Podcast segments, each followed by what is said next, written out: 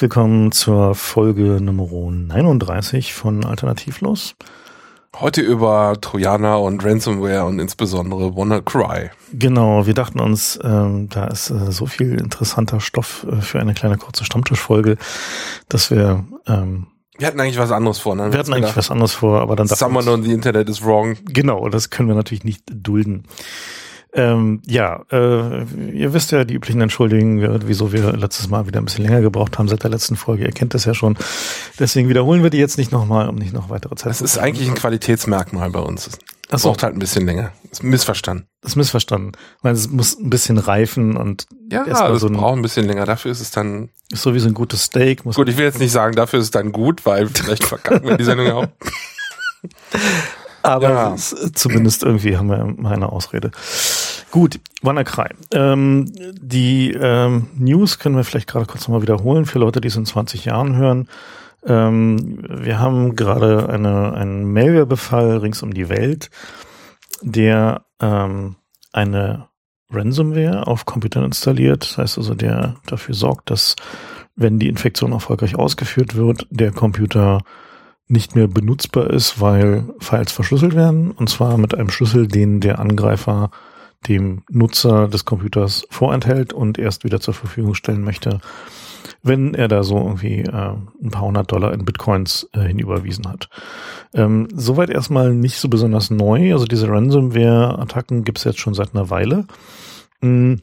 Die, da gehen wir vielleicht Nehmen wir erstmal die Timeline. Ja, was genau. ist passiert? Es ging los am Freitag. Mhm.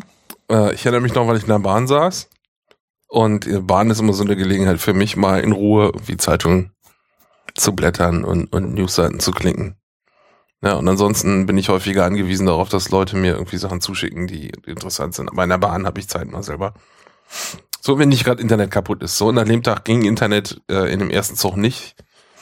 Aber ich hatte, mir schon, lesen. ich hatte mir schon vorgenommen, ein bisschen News zu klicken. Nee, in den Zeitungen stand es noch nicht drin. Achso, war noch frisch. Hm. Und dann habe ich halt irgendwie über mein, über mein äh, Mobiltelefon da getethert. Und dann gab es Meldungen von wegen, ähm, im britischen Gesundheitssystem seien ein paar Krankenhäuser betroffen von einer Ransomware. Und bis dahin klang das alles noch, naja, gut, passiert. Ransomware gibt's immer wieder. So gähn. War noch nicht wirklich abzusehen, wie schlimm es werden würde, aber dann gab es die ersten Gerüchte, die hießen, dass NSA-Komponenten verbaut seien in dieser Ransomware. Und zwar hat die, gab es jetzt mehrere Leaks von Geheimdienst äh, Malware-Komponenten. Erst die NSA und dann CIA. Beides ist am Ende auf WikiLeaks gelandet, aber beides kam nicht von WikiLeaks, soweit wir, soweit wir das wissen. Der NSA-Leak kam von einer Gruppe namens Shadow Broker. Der ist doch gar nicht auf WikiLeaks gelandet. Ich bilde mir ein, dass sie das am Ende nicht. Okay, dann ziehe ich das zurück. Aber ist egal. Jedenfalls die haben nur viel darüber getweetet. Da eine externe, ja, also eine externe Gruppe namens Shadow Brokers, die so mit einem fake russischen Akzent gepostet haben. Man weiß irgendwie nicht, wer das ist. Naja, diese, diese Shadow Broker sind halt schon durchaus interessant, weil die. Das war so ganz witzig gemacht, also ja, durchaus unterhaltsam. Die haben ja äh, von einer relativ langen Zeit gesagt, so sie Ihnen wären da halt Dinge in die Hand gefallen. Äh, Vom Jahr ungefähr, das ist schon eine Weile her, ne? Von einer ähm, Gruppe namens Equation Group, das war im August 2016. Ähm, das heißt also schon eine Weile her. Die haben gesagt, hier, wir haben die Equation Group äh, Cyber Weapons und wir machen eine Auction. Und dazu muss man wissen, Equation Group war äh, in der ja, Security-Branche schon länger dann das Codewort für Sachen, wenn sie halt Sachen gefunden haben, die der NSA zuzuordnen waren. Also man dachte immer, also entweder NSA oder, oder die Briten, GCHQ oder vielleicht beide, aber jedenfalls eher NSA. Und die, ähm, die waren, fielen halt dadurch auf, dass da halt es signifikante Überschneidungen zu den Snowden-Dokumenten gab und dass es halt äh, um relativ fortgeschrittene Malware-Kampagnen ging, die also auch äh, ziemlich umfänglich äh, Sachen aller Welt infiziert hatten. Und angeblich gab es Codeüberlappungen mit Stuxnet. Genau, die. Das war so der erste Punkt, so, wo die Leute gesagt haben, okay, ist die NSA. Ja. Und jedenfalls diese Shadow Brokers haben damals gesagt so, hey, äh, wir haben diese, äh, haben diese, äh, diesen Kram gefunden und die haben eine Pfeilliste veröffentlicht und haben gesagt, ähm, und ein kleines Sample. Und ein kleines Sample. Und haben gesagt, so hier, wir haben den ganzen Kram und wir hätten gern 1000 Bitcoin dafür. 1000 äh, Bitcoin ist eine ganze Menge Holz. Genau, also nach aktuellem Kurs irgendwie sowas wie 1,75 Millionen Dollar. Gut, aber nicht so viel Holz für den Geheimdienst. Aber egal. Jedenfalls. Damals war es ungefähr eine Million Dollar. und die haben gesagt, hier ihr könnt alles haben, ähm, aber äh, wir machen eine sehr merkwürdige Auktion, nämlich eine sogenannte amerikanische Auktion, bei der du Geld überweist und derjenige, der am Schluss insgesamt am meisten Geld überwiesen hat, äh, ist der Gewinner der Auktion. Äh, was halt eine sehr bizarre Form von Auktion. Die anderen kriegen die Kohle nicht zurück. Genau, die anderen kriegen die Kohle nicht zurück. So ist also mehr so eine Art Poker, also so ein irgendwie, wie tief sind denn deine Taschen, wie viel magst du denn auf den Tisch legen insgesamt? Und so, jetzt muss man aber noch dazu sagen, dass bei Bitcoin von außen beobachtbar ist, wie viel Kohle fließt. Das genau. heißt, es hätte einen sehr hohen Popcorn-Faktor gehabt, wenn die Leute da irgendwie die Millionen in Bitcoin überweisen. Genau. Und dann hätte man zwar nicht gewusst, wer, oder vielleicht hätte man es irgendwie raten können oder so, aber man hätte jedenfalls gesehen, wie die Geheimdienste sich um Kopf und Kragen wetteten. Und äh, das war so ein bisschen die, das im Raum stehende Szenario und die Leute haben sich also dieses, diesen Sample-Code angesehen und nicht nur die File-Liste hat ziemlich sofort auf die NSA gezeigt, sondern der Sample-Code war echt. Das hat sich, das war nicht sofort klar, weil man kann ja viel behaupten. Aber es haben sich also Leute angesehen und da war also tatsächlich ein paar sehr hochkarätige und teure äh, Zero Days bei. Und ähm, daraufhin war also relativ schnell klar, die haben da ähm, das richtige Material. Also zumindest der, das Sample war, war echt. Und äh, die Journalisten haben dann angefangen, die, die Bitcoin-Adresse zu überwachen, die die da angegeben hatten für ihre Auktion. Und da kam aber irgendwie, kam dann nicht so richtig was zusammen. Es gab so ein paar Trolle, ja, und es gab, es gab so, so einiges an, an so Leuten, die dann halt irgendwelche Messages in diese äh, Bitcoin-Payments encoded haben, um irgendwie offenbar die Sachen zu kriegen und so.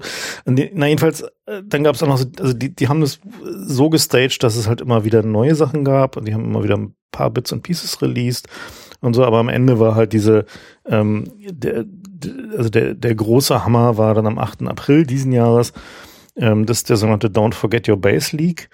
Ähm, da haben sie einmal auf Release geklickt. Genau, da haben sie halt das Passwort, äh, ich glaube, in einem Medium-Post äh, publiziert.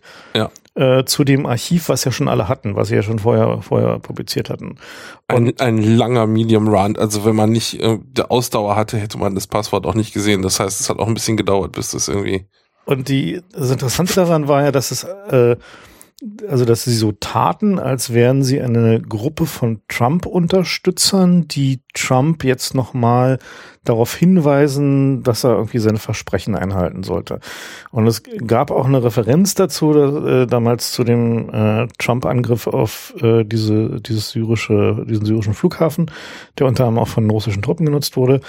Und äh, so und die die Story da drin war halt so, na ja, äh, Trump, du musst dich an daran, was du versprochen hast, du willst kein, du hast versprochen, du fängst keine Kriege im Ausland an, du reitest uns nicht nochmal in irgendwelche Abenteuer rein. Es wirkte so. wie ein Wink von dem, mit dem Zaunfall von den Russen. Genau, also dieses ganze Ding sah halt von Anfang bis Ende aus wie, ähm, als hätten die Russen das Zeug vorher schon langer Zeit gehabt und die NSA wusste wahrscheinlich, dass die Russen das hatten und also schon mindestens spätestens seit den Filelists wussten sie, was irgendwie weggekommen war. Und als hätten die Russen einen Weg gesucht, halt zu signalisieren, dass sie ähm, die NSA sehr viel weiter infiltriert haben, als die NSA so glauben mag. Also es war halt eher so ein, so ein, äh, also in, so Intelligence-Kreisen heißt sowas ein costly signal, also ein teures, ein teures, teurer Weg, jemandem eine Nachricht zu schicken.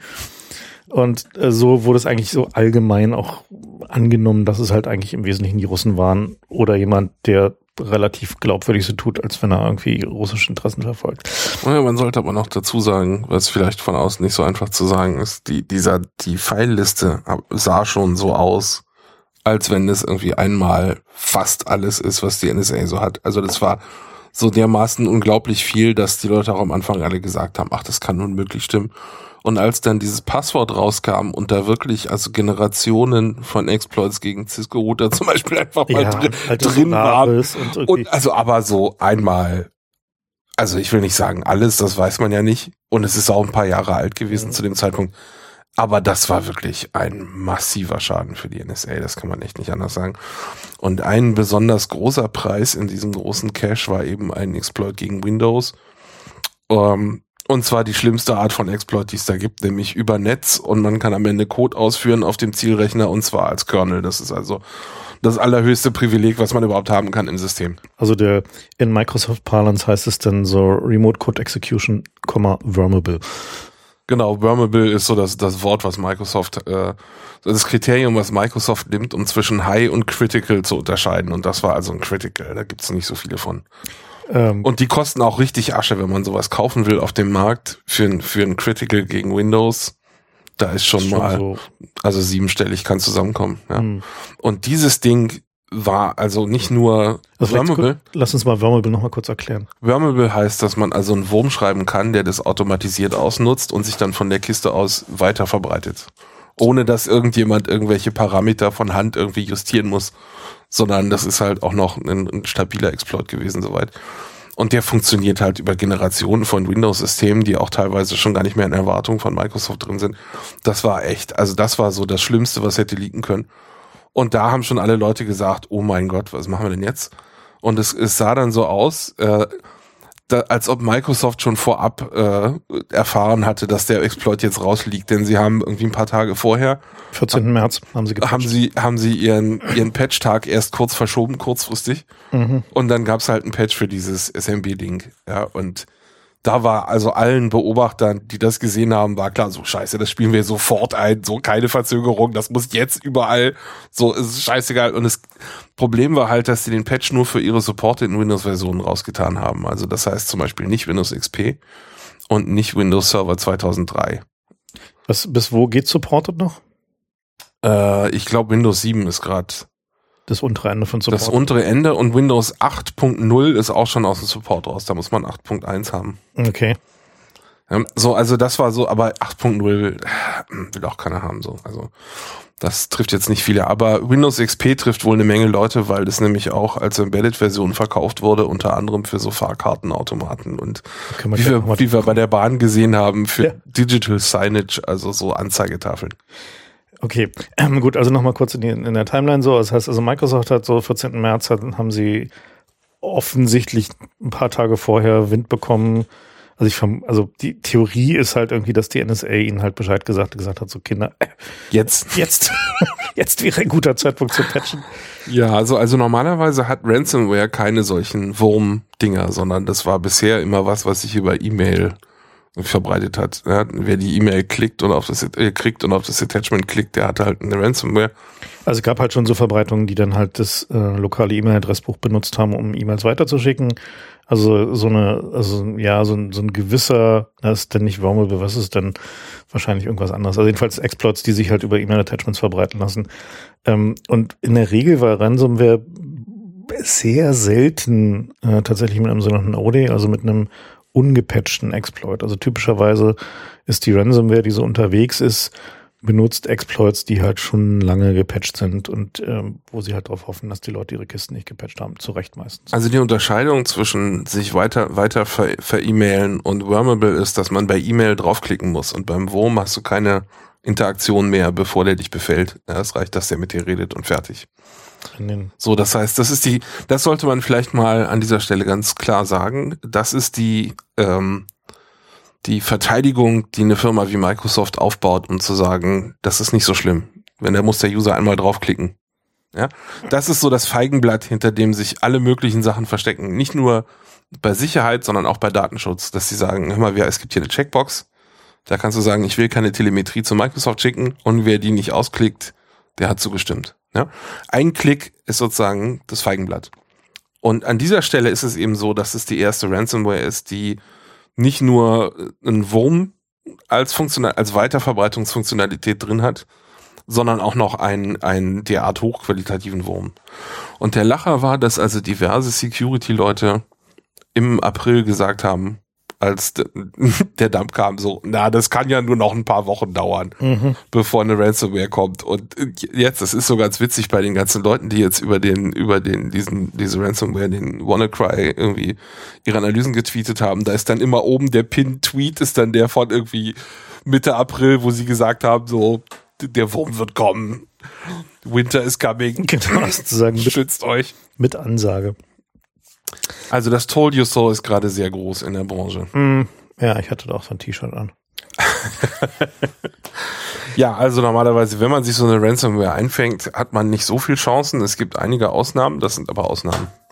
Ja. Also was man dazu vielleicht nochmal erklären muss, ist, wie normalerweise halt so diese Ransomware-Ökosysteme funktionieren. Ähm, die sind normalerweise so aufgebaut, dass es eine Arbeitsteilung gibt zwischen den Leuten, ähm, die die Exploit meistens Ketten entwickeln, ähm, den Leuten, die die eigentliche Ransomware entwickeln, also die halt dann auf dem Computer halt die Files verschlüsselt und irgendwie den ähm, äh, sozusagen dafür sorgt, dass der Nutzer nicht mehr rankam und den Leuten, die halt Command und Control und die äh, Zahlungsabwicklung machen. Das heißt also, da die dann dafür sorgen, dass wenn der Nutzer sagt, ich möchte, er möchte jetzt zahlen, um den Schlüssel zu bekommen, dann dafür sorgen, dass er diesen Schlüssel auch bekommt. So normalerweise ist so ein hochorganisiertes Ökosystem aus verschiedenen arbeitsteiligen Gruppen, die alle, alle mitverdienen die alle mitverdienen und da gibt's dann halt so richtig Businessmodelle, wo so ein Exploit oder Exploit-Chain halt verkauft wird ähm, oder vermietet wird, also wo gesagt wird, okay, wir hätten gerne so und so viel Prozent davon und dann gibt's halt noch so Escrow-Systeme, die dafür sorgen, dass ähm, du dann, wenn du deinen Exploit vermietet hast, dann auch dein Geld siehst, weil du vermietest ihn dann mit irgendwie Involvierung eines Payment-Providers, der dafür sorgt, dass die Bitcoins dann am Ende auch zum Teil bei dir landen und so. Es gibt auch Spam-as-a-Service an der Stelle, dass du ein Botnetz mietest, was deine, deine Payload verbreitet. Und die möchten dann auch pro Return on Investment gezahlt werden. Also da verdienen viele Leute mit. Und eine der, der großen Änderungen dieses Mal ist, dass wir mal tatsächlich die Bitcoin-Adressen beobachtet haben. Von diesem Monster. Nee, es gab es tatsächlich schon vorher. Also wir wissen halt aus, aus einigen ähm, anderen Ransomware-Kampagnen ähm, gibt es ja schon ganz gute Abschätzungen darüber, wie viel Geld die gemacht haben. Unter anderem dadurch, dass man halt diese Bitcoin-Adressen da halt rausgepopelt hat. Ähm, die Cleveren haben teilweise pro infizierten User eine neue Bitcoin-Adresse äh, hm. sich sozusagen abgeholt vom Server. aber auch so dass du halt logistischer nur, Aufwand. Nur an der, wenn du halt einen Server Command Control Kommunikation läuft meistens über Tor hast, dann ähm, kannst du sowas schon machen. Ne? Dann sagt das Ding halt, hier ist mein Key, gib mir die Bitcoin-Adresse dazu. Ist nur doof, wenn in dem Augenblick der Nutzer den Stecker zieht, weil dann hat er vielleicht irgendwie, also dann ist er halt verloren. Na, also in dem Augenblick, wo er, wenn er äh, hektisch das Netz abklemmt, dann kann es halt sein, dass der Handshake nicht funktioniert. Das ist dann ein bisschen doof. Ähm, aber jedenfalls, bisher war es halt so, dass viel von dieser Ransomware relativ guten Customer Service hatte. Also dass die halt schon dafür gesorgt haben, dass sich dieses, mh, hm, dieses Gefühl so, okay, wenn du so eine Ransomware einfängst, dann zahlst du halt, kriegst du deinen Key, hast du deine Daten wieder. Hat sich auch funktioniert. Hat, hat im Schnitt relativ gut funktioniert, was halt auch dazu führte, dass dann halt auch die so Behörden häufiger gesagt haben, so halt, naja, Zahl halt. Zahl halt, ne? Also, oder auch Heise hat es halt eine Zeit lang gesagt, dass irgendwie, wenn du es halt am Bein hast, dann und du brauchst deine Daten nicht dringend, dann kannst du warten, ob die einen Fehler gemacht haben in der Kryptoroutine und halt ein Key rumliegt oder der Key äh, schlampig erzeugt ist oder sie halt die Krypto falsch verwendet haben, so dass es ein Decryptor-Tool gibt. Das gab es häufiger mal, so dass dann halt so eine Woche oder zwei später halt Decryptor-Tools auftauchen. Nur wenn du deine Daten ganz dringend gebraucht hast, dann musstest du halt irgendwie zahlen. Ähm, und dieser, diese Ransomware hat eine Timebomb drin gehabt wenn du nicht innerhalb von, ich glaube, drei oder fünf Tagen oder so zahlst, wird's teurer. Löscht er deine Daten. Ja, Moment, erst wird's teurer, erst verdoppelt sich der Preis und dann löscht er deine Daten. Sie also geben dir nochmal eine Chance. Genau, also so. warten, warten sollst du nicht.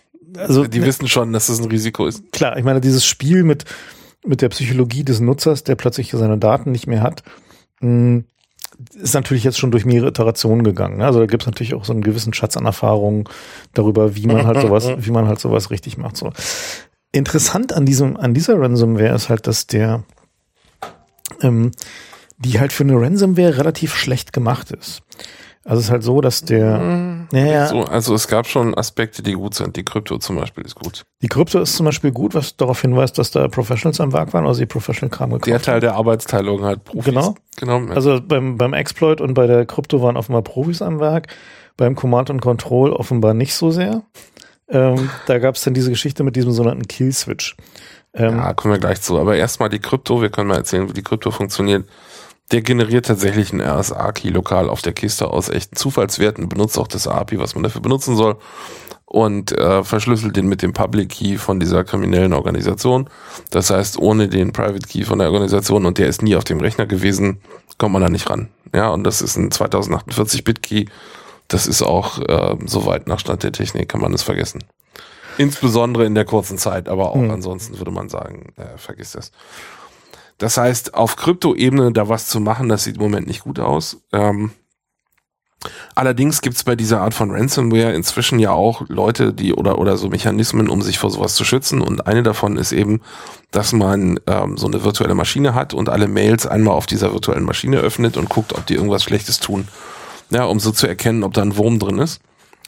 Und ähm, das heißt, viele, viele Malware heutzutage hat irgendeinen Mechanismus, um zu erkennen, ob sie gerade in einer virtuellen Umgebung laufen oder nicht.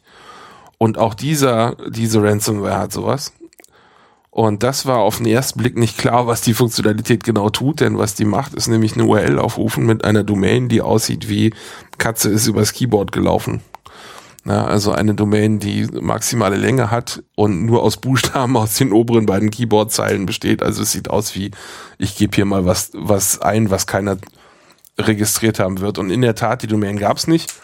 Und was jetzt häufig der Fall ist in so virtuellen Maschinenumgebungen, ist, dass die HTTP-Zugriffe nach außen nicht zulassen, sondern alles abfangen und dann irgendwie eine leere Seite zurückgeben oder so. Also du sollst mal erklären, diese virtuellen Maschinenumgebungen, die werden ja benutzt, um zu erkennen automatisch, ist das jetzt eine Malware oder nicht? Genau, also das heißt, ganz viele Firmen haben halt solche, äh, solche Sachen installiert. Äh, wenn die halt, also zum Beispiel in ihrem E-Mail-In-Feed, ähm, so FireEye ist da so eine von den großen Firmen, die machen halt sowas, dass sie halt dann das Dokument in einer Virtual Machine öffnen und gucken, ob diese Virtual Machine halt irgendwelche Dinge versucht nach draußen zu tun. Und einer der einfachsten Tricks, um zu erkennen, dass, äh, dass du offensichtlich in einer kontrollierten Umgebung als Malware ausgeführt wirst, ist halt einfach erstmal eine HTTP-Verbindung nach außen aufmachen. Und zwar eine direkte HTTP-Verbindung nach draußen. Also die FireEye und überhaupt solche Mechanismen gucken, denen ist eigentlich nicht so wichtig, äh, was du mit dem Netz machst, sondern ob du lokal dich irgendwie in Autoruns einträgst oder so. Mhm. Ja, das heißt, was diese, was dieser, diese Ransomware machen wollte, ist, sie wollte gucken, laufe ich hier in so einer Umgebung und wenn ja, dann lasse ich mal den Rest weg.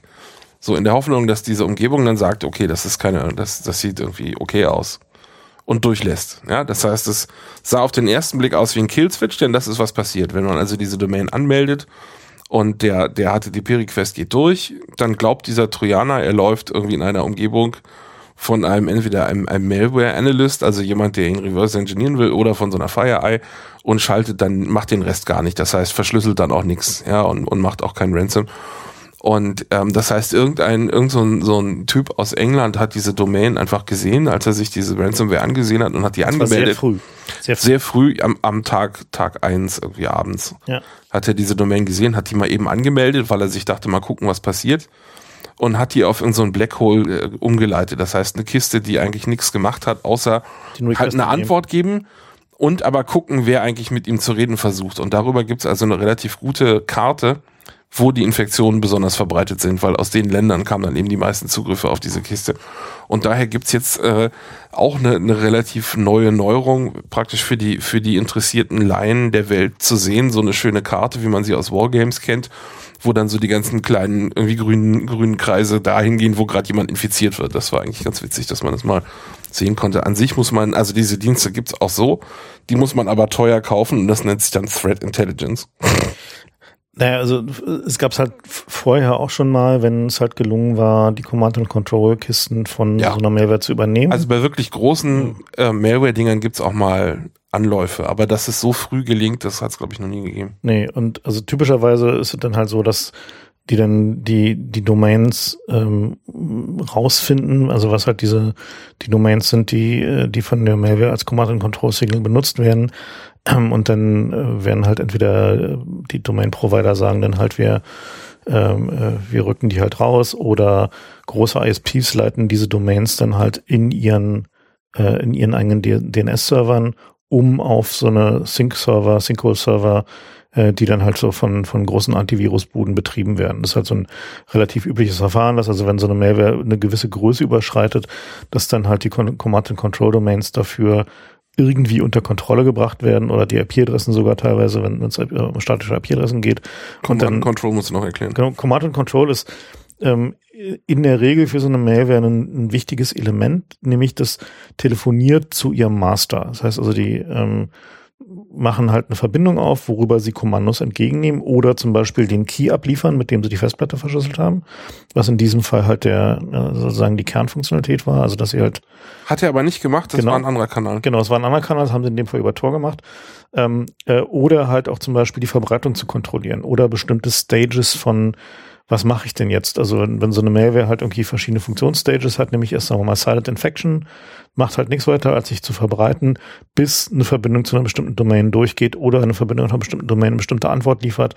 Erst dann macht sie zum Beispiel den Tor Command and Control Channel auf oder solche Sachen. Ne? Was ist denn Tor? Tor ist dieser Anonymisierungsdienst, ähm, der äh, es ermöglicht, halt übers Netz äh, ja anonym zu kommunizieren.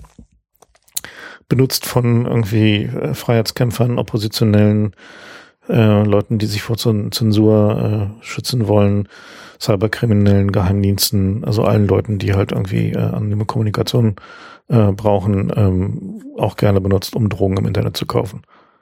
Genau, also früher war es so, Mensch redet mit Webserver oder mit Chatserver und inzwischen wird das auch für Maschine-zu-Maschine-Kommunikation benutzt ja. in, von irgendwelchen Kriminellen. Genau.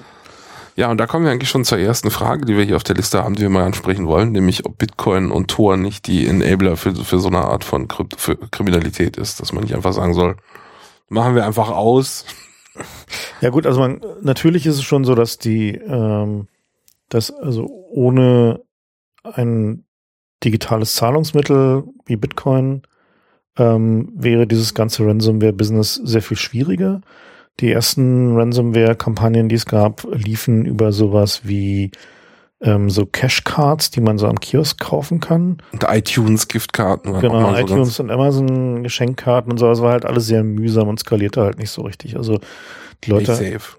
Ja, PaySafe war, genau, PaySafe war zum Beispiel auch so ein Ding, was halt irgendwie über so sowas lief. Also das skalierte aber nicht so richtig, also war halt auch deswegen äh, die, die ersten äh, Ransomware-Kampagnen, die halt wirklich richtig Durchschlag hatten, waren dann halt tatsächlich die, die ähm, wirklich äh, die Kombination von Bitcoin als Payment benutzt haben ähm, und äh, äh, ja, oder auch andere, also es gibt ja noch jede Menge andere Coins, die dafür benutzt werden, aber Bitcoin hat halt den großen Vorteil, dass es relativ einfach zu, zu kriegen ist und ähm, konvertibel ist. Konvertibel ist. Also hat halt den großen Nachteil für die äh, für die die, die Ransomware-Leute, dass es halt trackbar ist. Das heißt also, man sieht ja halt alle Bitcoin-Payments. Das heißt, du musst dann halt noch so Bitcoin-Waschanlagen benutzen, um halt die die Bitcoins da durchzukriegen, die dann halt auch Geld kosten.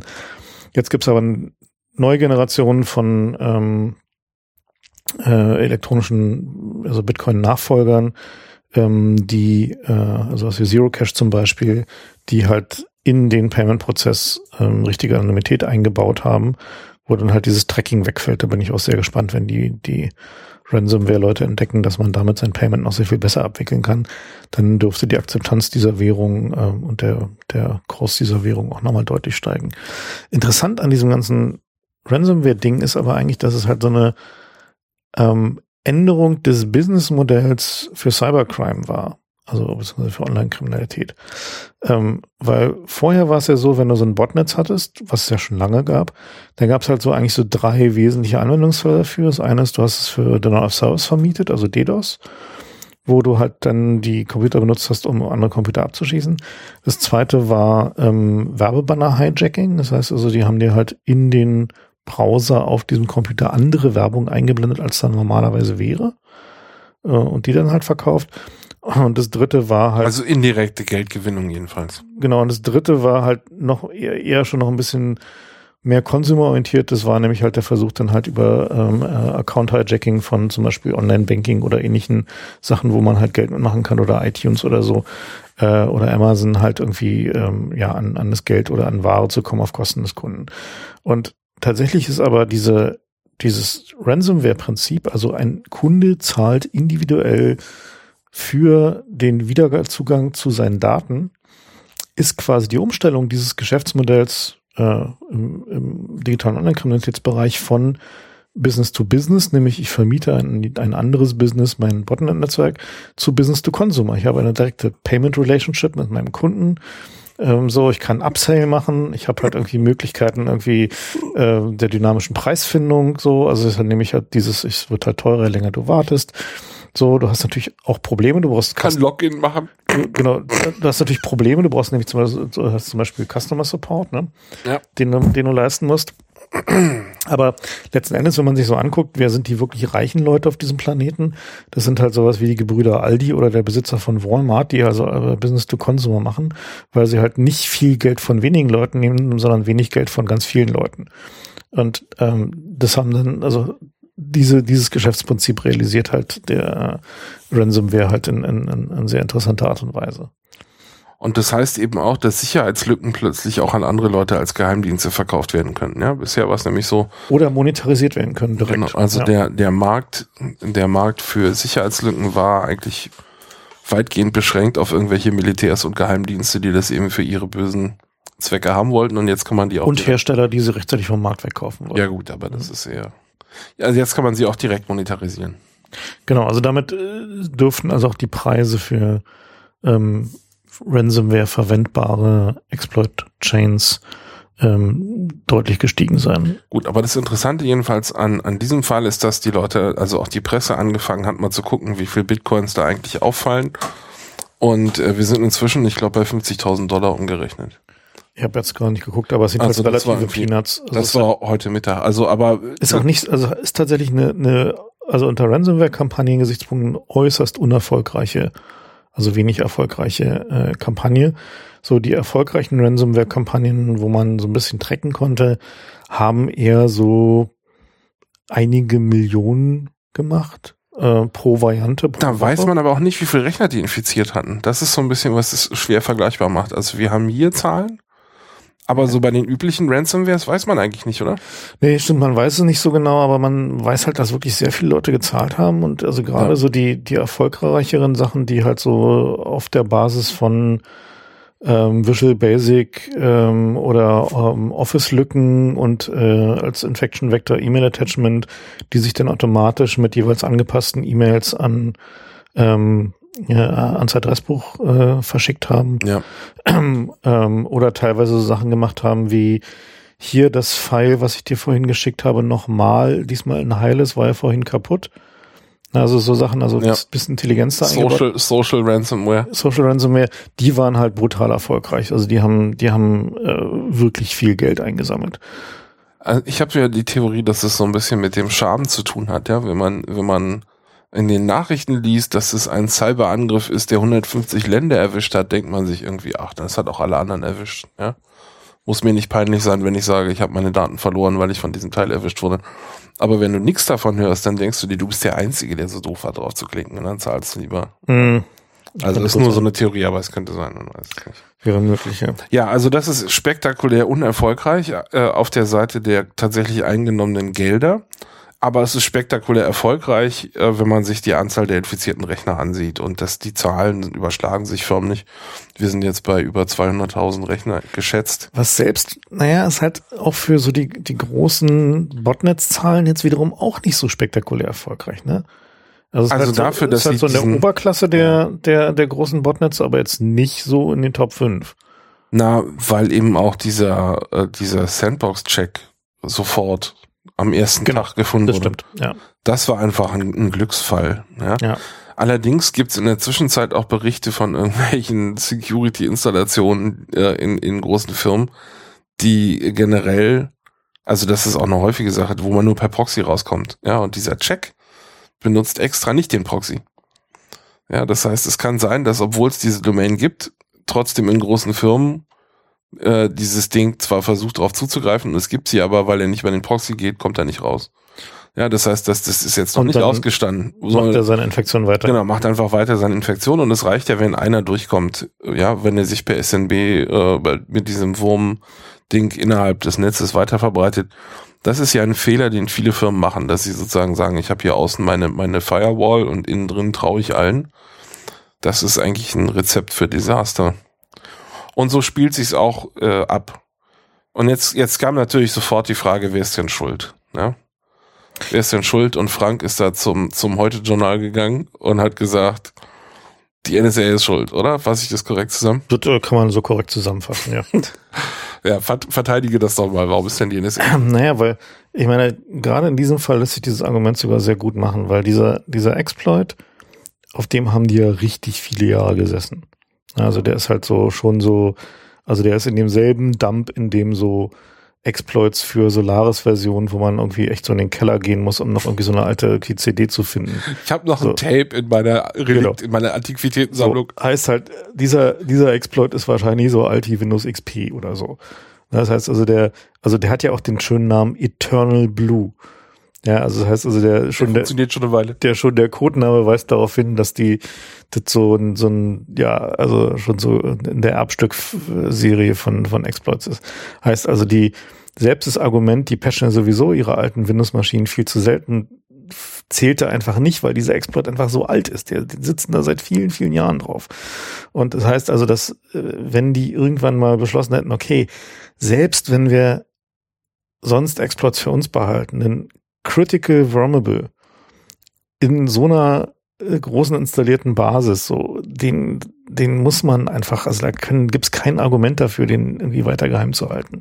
So und ähm, worauf das halt hinweist für mich ist halt, dass dieser gesamte Prozess, wo die halt sagen, okay, wir entwickeln Exploits und die benutzen wir dann, um irgendwie böse Terroristen zu fangen oder was auch immer sie dann irgendwie als irgendwie Entschuldigung haben, andere Länder auszuspionieren.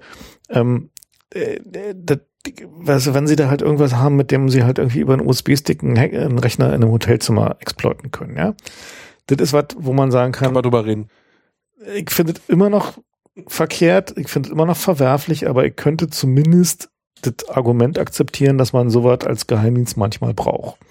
Ja, also das ist halt so ein, so ein, also das ist halt so ein, und das Risiko, sowas für sich zu behalten versus irgendwie einen Critical Vulnerable für sich zu behalten, ist halt eine völlig andere Klasse. So.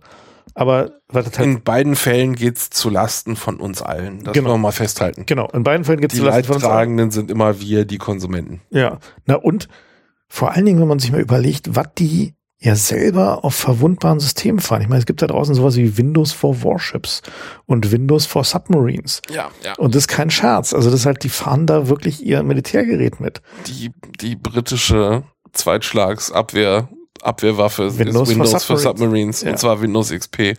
So. Aus Kostengründen. Damals gab es schon neueres. Aus Kostengründen haben sie XP genommen. So, und dass die selbst unter diesen Umständen so einen Bug für sich behalten. Und ich meine, es gibt in, in Amiland ja diesen sogenannten Vulnerability Equities Process, hm. was halt theoretisch der okay, von der Obama-Administration relativ am Anfang sogar eingeführte Prozess sein sollte, wo die Geheimnisse sagen, okay, wir haben jetzt hier irgendwie diesen Exploit und das sind halt irgendwie, ist halt das, was wir irgendwie damit anrichten können. Und ähm, wir würden gerne mal drüber reden, ähm, ob und wenn ja, äh, wie groß das Risikoprofil für die Regierung und die Öffentlichkeit ist, ob wir den behalten können oder ob wir den melden sollen. Kam aber auch nicht, weil Obama so ein freundlicher Mensch ist, sondern weil es einen massiven Aufschrei gab, das stimmt. dass die Exploits kaufen. Ja. Und dann war so das Feigenblatt, ach guck mal, wir machen hier mal diesen Prozess. Genau. Und jetzt können wir sehen, was davon zu halten war, nämlich nichts. Genau, also die haben da halt einfach mal auf Deutsch gesagt, drauf geschissen. Das war halt irgendwie so ein, so das, die, eine Schutzbehauptung. Das hat halt genauso gut funktioniert wie bei uns die G10-Kommission. So, die Geheimdienst, die Geheimdienstaufsicht funktioniert halt genau nach dem Motto, wenn die Geheimdienste kommen und sagen, wir hätten da mal was. Wenn sie freiwillig ihre, ihre Sünden beichten, dann haben wir eine Chance zur Aufklärung und genau. selbst die wird nicht genommen. Genau. So, und, und genauso funktionierte halt dieser, dieser Vulnerability Equities Process heißt also genau gar nicht. So, und dieses, ähm, und diese Dreistigkeit, ja, also ich meine, weißt du, wenn wir jetzt von irgendwas reden würden, was irgendwie Systeme, wo man sagen kann, okay, das ist jetzt nicht so ein gigantisches Risiko und das ist so, dann fände ich es immer noch verwerflich, weil ich aus prinzipiellen Gründen der Meinung bin, Geheimdienste sollten sowas nicht tun.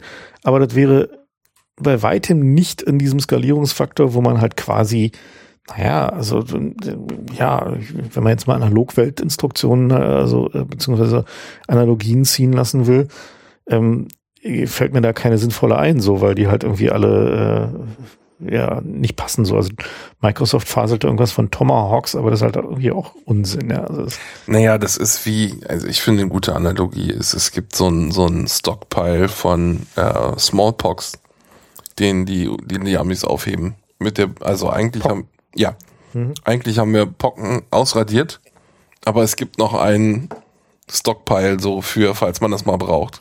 Und da gibt's eigentlich auch keine, keine, da kann man sich echt aus dem Fenster lehnen, es gibt keine Begründung, die irgendwie gutartig wäre. Außer wir wollen damit irgendwann die Russen vergasen. Ja, so es gibt einfach nichts, was man hervorbringen könnte. Das ist einfach nur bösartig.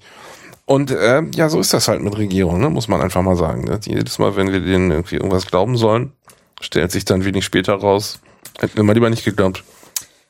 So, das ist halt der eine Aspekt. Der andere Aspekt ist natürlich, ähm, also ich habe die Gegenposition vertreten, muss ich mal so, sagen. So, ja, und ich meine, doch die Gegenposition ist natürlich valide, nämlich, äh, hallo Microsoft, doch auch jemand zu Hause? Das hat mich echt geärgert, dass der Microsoft-Präsident äh, oder was, wer war das da, der, der Justiziar, der auch gleichzeitig irgendwie, ist ja egal, jedenfalls jemand Hohes in der, in der Organisation, hat sich da aus dem Fenster gelehnt und, und eine Position vertreten, so, ja, also da, man sieht hier die Risiken davon, dass Geheimdienste offensive Exploits kaufen.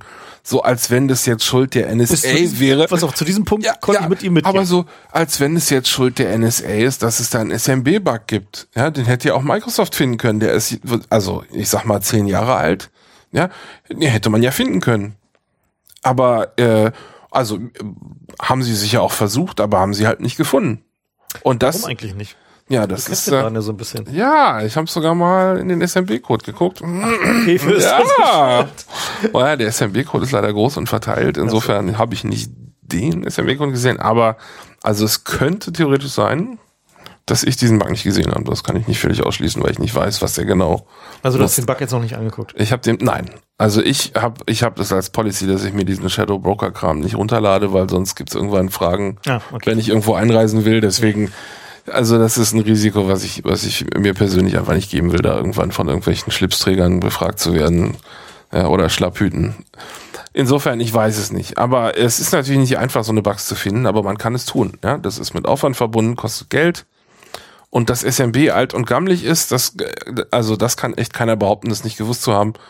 Insofern fand ich das sehr billig, sich da jetzt hinzustellen und zu sagen, ja, die böse, böse NSA hat hier irgendwie Stockpiles ähm, ja, auf der dritten Seite hat mich auch sehr geärgert, jetzt hier zu sagen, unsere armen Kunden werden hier von der NSA irgendwie in, ins Risiko gezogen.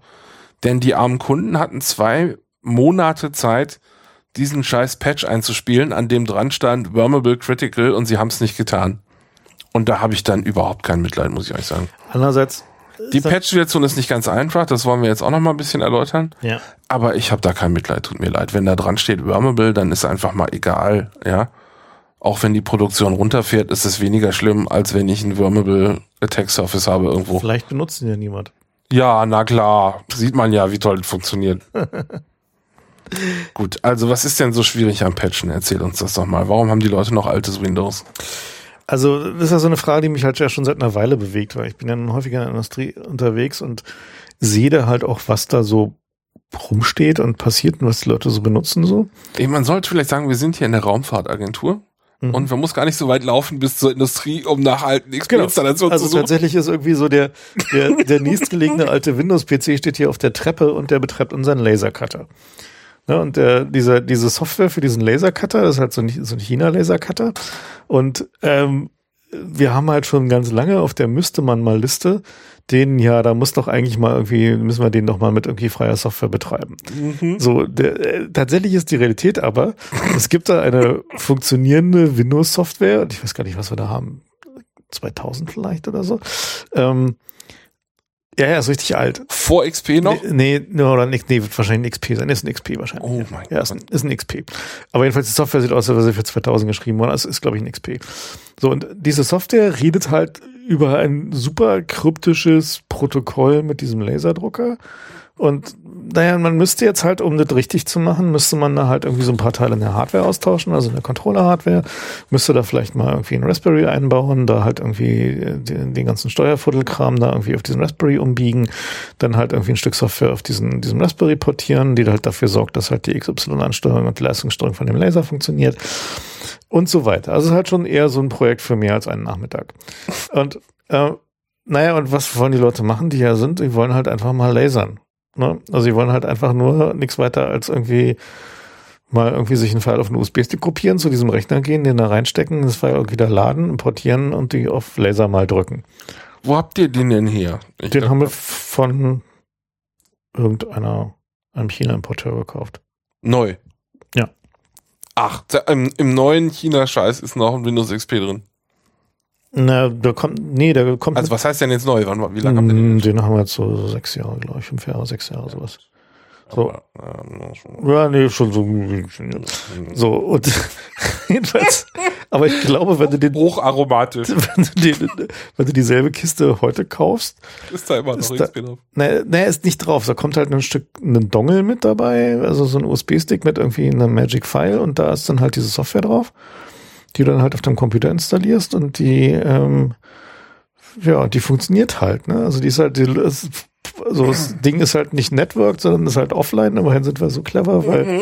wir dachten uns, wir wollen jetzt. Das haben sich die Iraner auch gedacht. genau. So, aber es ist tatsächlich ein, ein schönes Beispiel dafür. Also es ge funktioniert genau so, wie es halt in der richtigen Industrie auch funktioniert. Weil äh, genau die, genau was ich gerade erzählt habe, genau diese Dinge hast du auch, wenn du halt zum Beispiel so eine CNC-Maschine betreibst. Wenn du die gekauft hast, so irgendwie, sagen wir mal, sechs, sieben Jahren oder so, die ist ja noch gut. Na, das schreibt hat, man ab über, sagen wir mal, 30 Jahre, oder? Ja, so ist ja eine richtige Werkzeugmaschine. Ja. Kostet irgendwie zwei Millionen und irgendwie war richtig teuer und die tut halt ihren Job. Und da dran klemmt halt so ein PC mit irgendwie so einem 800 x 600 Display und irgendwie da kannst du dann halt irgendwie deine, deinen Pfeil laden und noch ein bisschen angucken und manipulieren, die Parameter einstellen und auf Go drücken. So und in diesem PC steckt dann halt irgendwie eine äh, wahrscheinlich eine Schrittmotor-Ansteuerungskarte oder irgendwie so eine so eine GPIO PCI Express Karte oder so. Wir sollten das mal alles erklären. Ne? Weil also ich glaube, das Problem ist, also aus dem so wenn aus dem persönlichen Erfahrungshorizont unserer Hörer, würde ich jetzt mal vermuten, wenn ihr einen uralten Netscape-Navigator ladet von 1999 und ihr tut den heute auf dem Windows, dann geht der noch. Also sobald man damit eine Webseite lädt, crasht er dann, weil das alte Scheiße ist, die Software. Aber dein Blog könnte man damit noch klicken. Aber man kann, genau, also so einfache Webseiten kann man auch, die Software funktioniert prinzipiell. Wie kommt denn das, dass jetzt diese China-Software auf dem neueren Windows nicht tut. Also tatsächlich, Woran scheitert denn das konkret? Also tatsächlich habe ich diese Software noch nicht auf dem neueren Windows ausprobiert, was damit zu tun hat, dass hier niemand Windows tut. Und wie gesagt, das ist Never Touch a Running System. Wenn diese Apple-Leute immer mit ihren fadenscheinigen ausreden. Naja, wenn, dann wollen wir es halt richtig machen und dann ordentlich Linux drauf tun und so weiter. Mhm. Ähm, aber letzten Endes, also das ist halt der eine Pfad, der geht ja. Warum soll ich es anfassen? Es funktioniert meine Erfahrung ist, wenn ich es anfasse, hört irgendwas auf zu funktionieren. Mhm. Ne, das ist ja die Erfahrung, die Menschen mit Computern haben. Ja. So, ne, also dann musst du dich da wieder hinsetzen und wochenlang frickeln, damit du den Status von vorher erreichst. Nur dafür, dass es jetzt irgendwie ethisch reine Open Source Software ist. Mit dem Nachmittag kann man noch was Besseres anfangen. Übrigens, diese Ransomware WannaCry funktioniert in Wine. Das ist der Windows-Emulator, den es für Linux gibt, in dem nichts läuft, außer diese Ransomware, die funktioniert. Und Notepad oder so. Notepad und ich glaube Minesweeper geht auch. Na, die wichtigen Sachen, ne? Ja, ja. so. Solitär wahrscheinlich auch. Also, ich glaube, Solitär hat so ein paar Effekte. Oh, so, Jedenfalls, diese Ransomware funktioniert in dem Emulator. Ja? Gut, also, ähm, wenn, wenn du so, ein, so, ein, so, ein, so eine, nehmen wir mal einfach so eine CNC-Fräse. Ne? Das ist ja. ja relativ, kann, man kann sich wieder gut vorstellen. Das ist halt so eine große Maschine, die halt so einen Fräskopf durch die Gegend bewegt, wo man halt so einen großen Starkklötze mit fräsen kann. Und die besteht halt aus einer großen Kiste und da sind halt sehr viele Motoren verbaut. Und diese Motoren müssen angesteuert werden. Und die müssen relativ präzise angesteuert werden, weil du willst ja mit deiner Fräse auf ein Hundertstel Millimeter genau fräsen. So, und aus dieser Anforderung resultieren halt bestimmte Hardware-Anforderungen.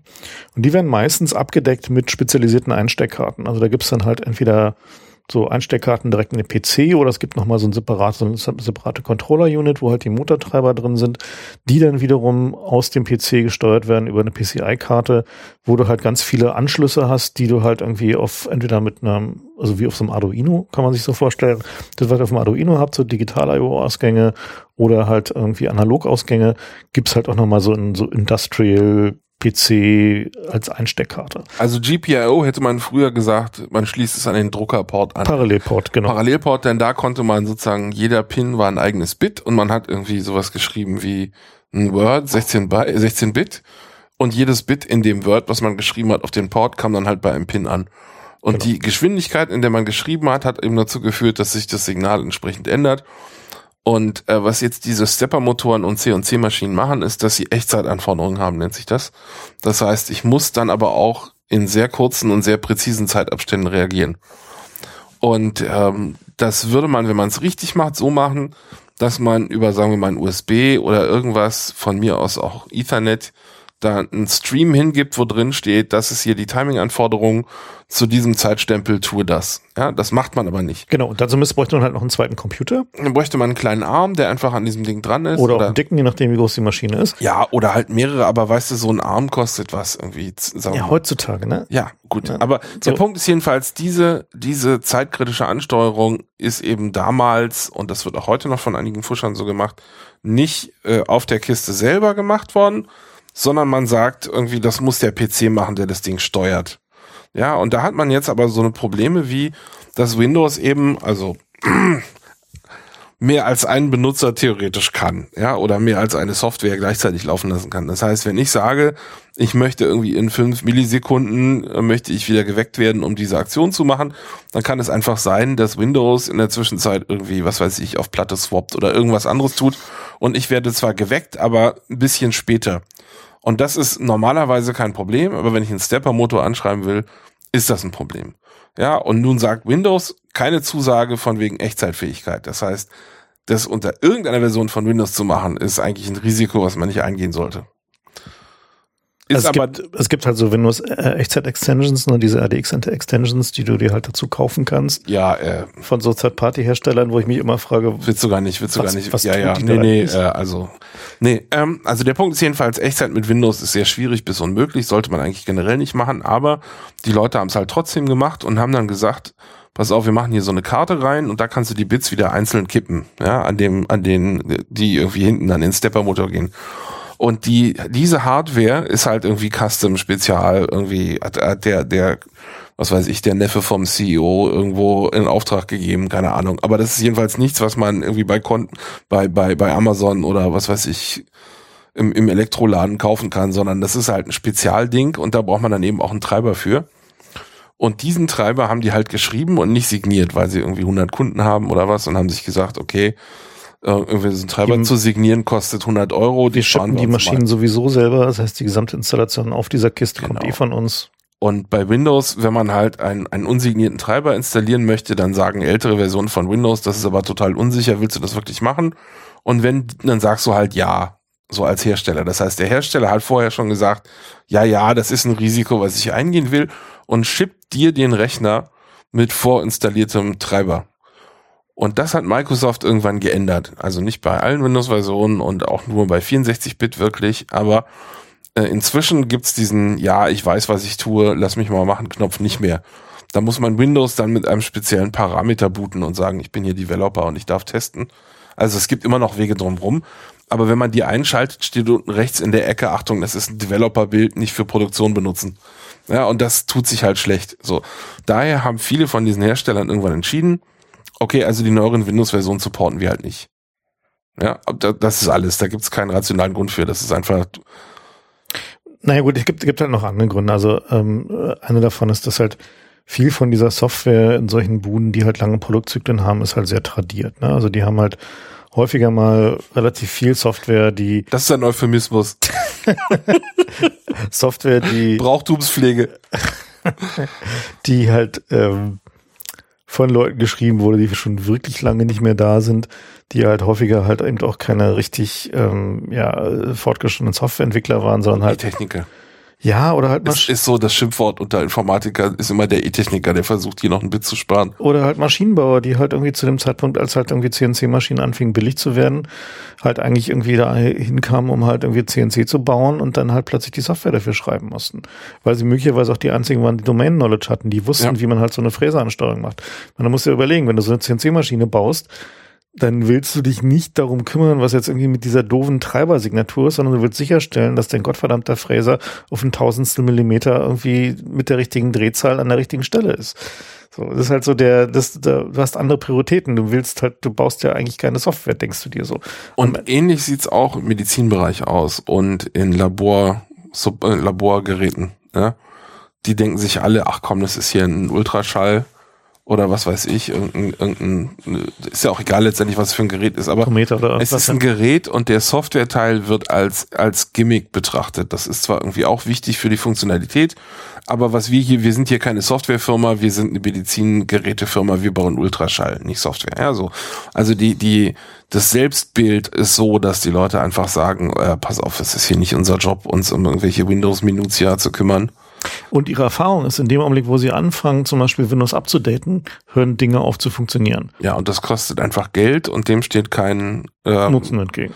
Kein wirtschaftlicher Nutzen entgegen. Also zumindest kein unmittelbarer. Also sie haben halt nichts davon, außer dass ihre, dass sie einen schnelleren PC brauchen, weil das Windows halt langsamer wird, wenn sie so heißt halt irgendwie, dass sie den Leuten im Zweifel ein Hardware-Upgrade für den das Controller. Ist eine, das ist eine, eine üble Nachrede von Apple. ist das so, ja? Ich weiß nicht, ich sehe bei der PC-Freunde immer nur neue Hardware kaufen, weil sie Ach, sagen, die Apple-Leute nicht? Nö. Nein, nein. Entschuldigung, dieser Computer ist irgendwie ein drei Jahre altes Design und fährt aktuelles, äh, aktuelle Software. Wie ist das? Naja, bei dir, da ist immer zu der Lüfter an, das höre ich doch schon hier. Ja, ja. Aber jetzt kannst du dich damit rausreden, dass du Linux gebootet hast. Also es ist jedenfalls äh, ein grundsätzliches Problem, dass viele Hersteller einfach sich überhaupt nicht genötigt sehen, da ein aktuelles Windows zu supporten, weil einfach äh, Safety und Security als verschiedene Paar Schuhe gesehen werden. Ja, also wenn das Gerät Feuer fängt, dann halten sie sich für zuständig, aber wenn das Gerät an einem Botnet teilnimmt, dann halten sie sich nicht für zuständig. Naja, und dazu kommt jetzt halt natürlich, dass ähm, die Anforderungen sich ja geändert haben. Ne? Also das ist ja so, dass der das früher. Findest du? Ja. Und zwar, ähm, ganz viele von diesen Geräten sind ja nur, sagen wir mal, früher stand auf so Fernsehen drauf so HD ready, was eigentlich bedeutet, dass man sich trotzdem neuen Fernseher kaufen musste.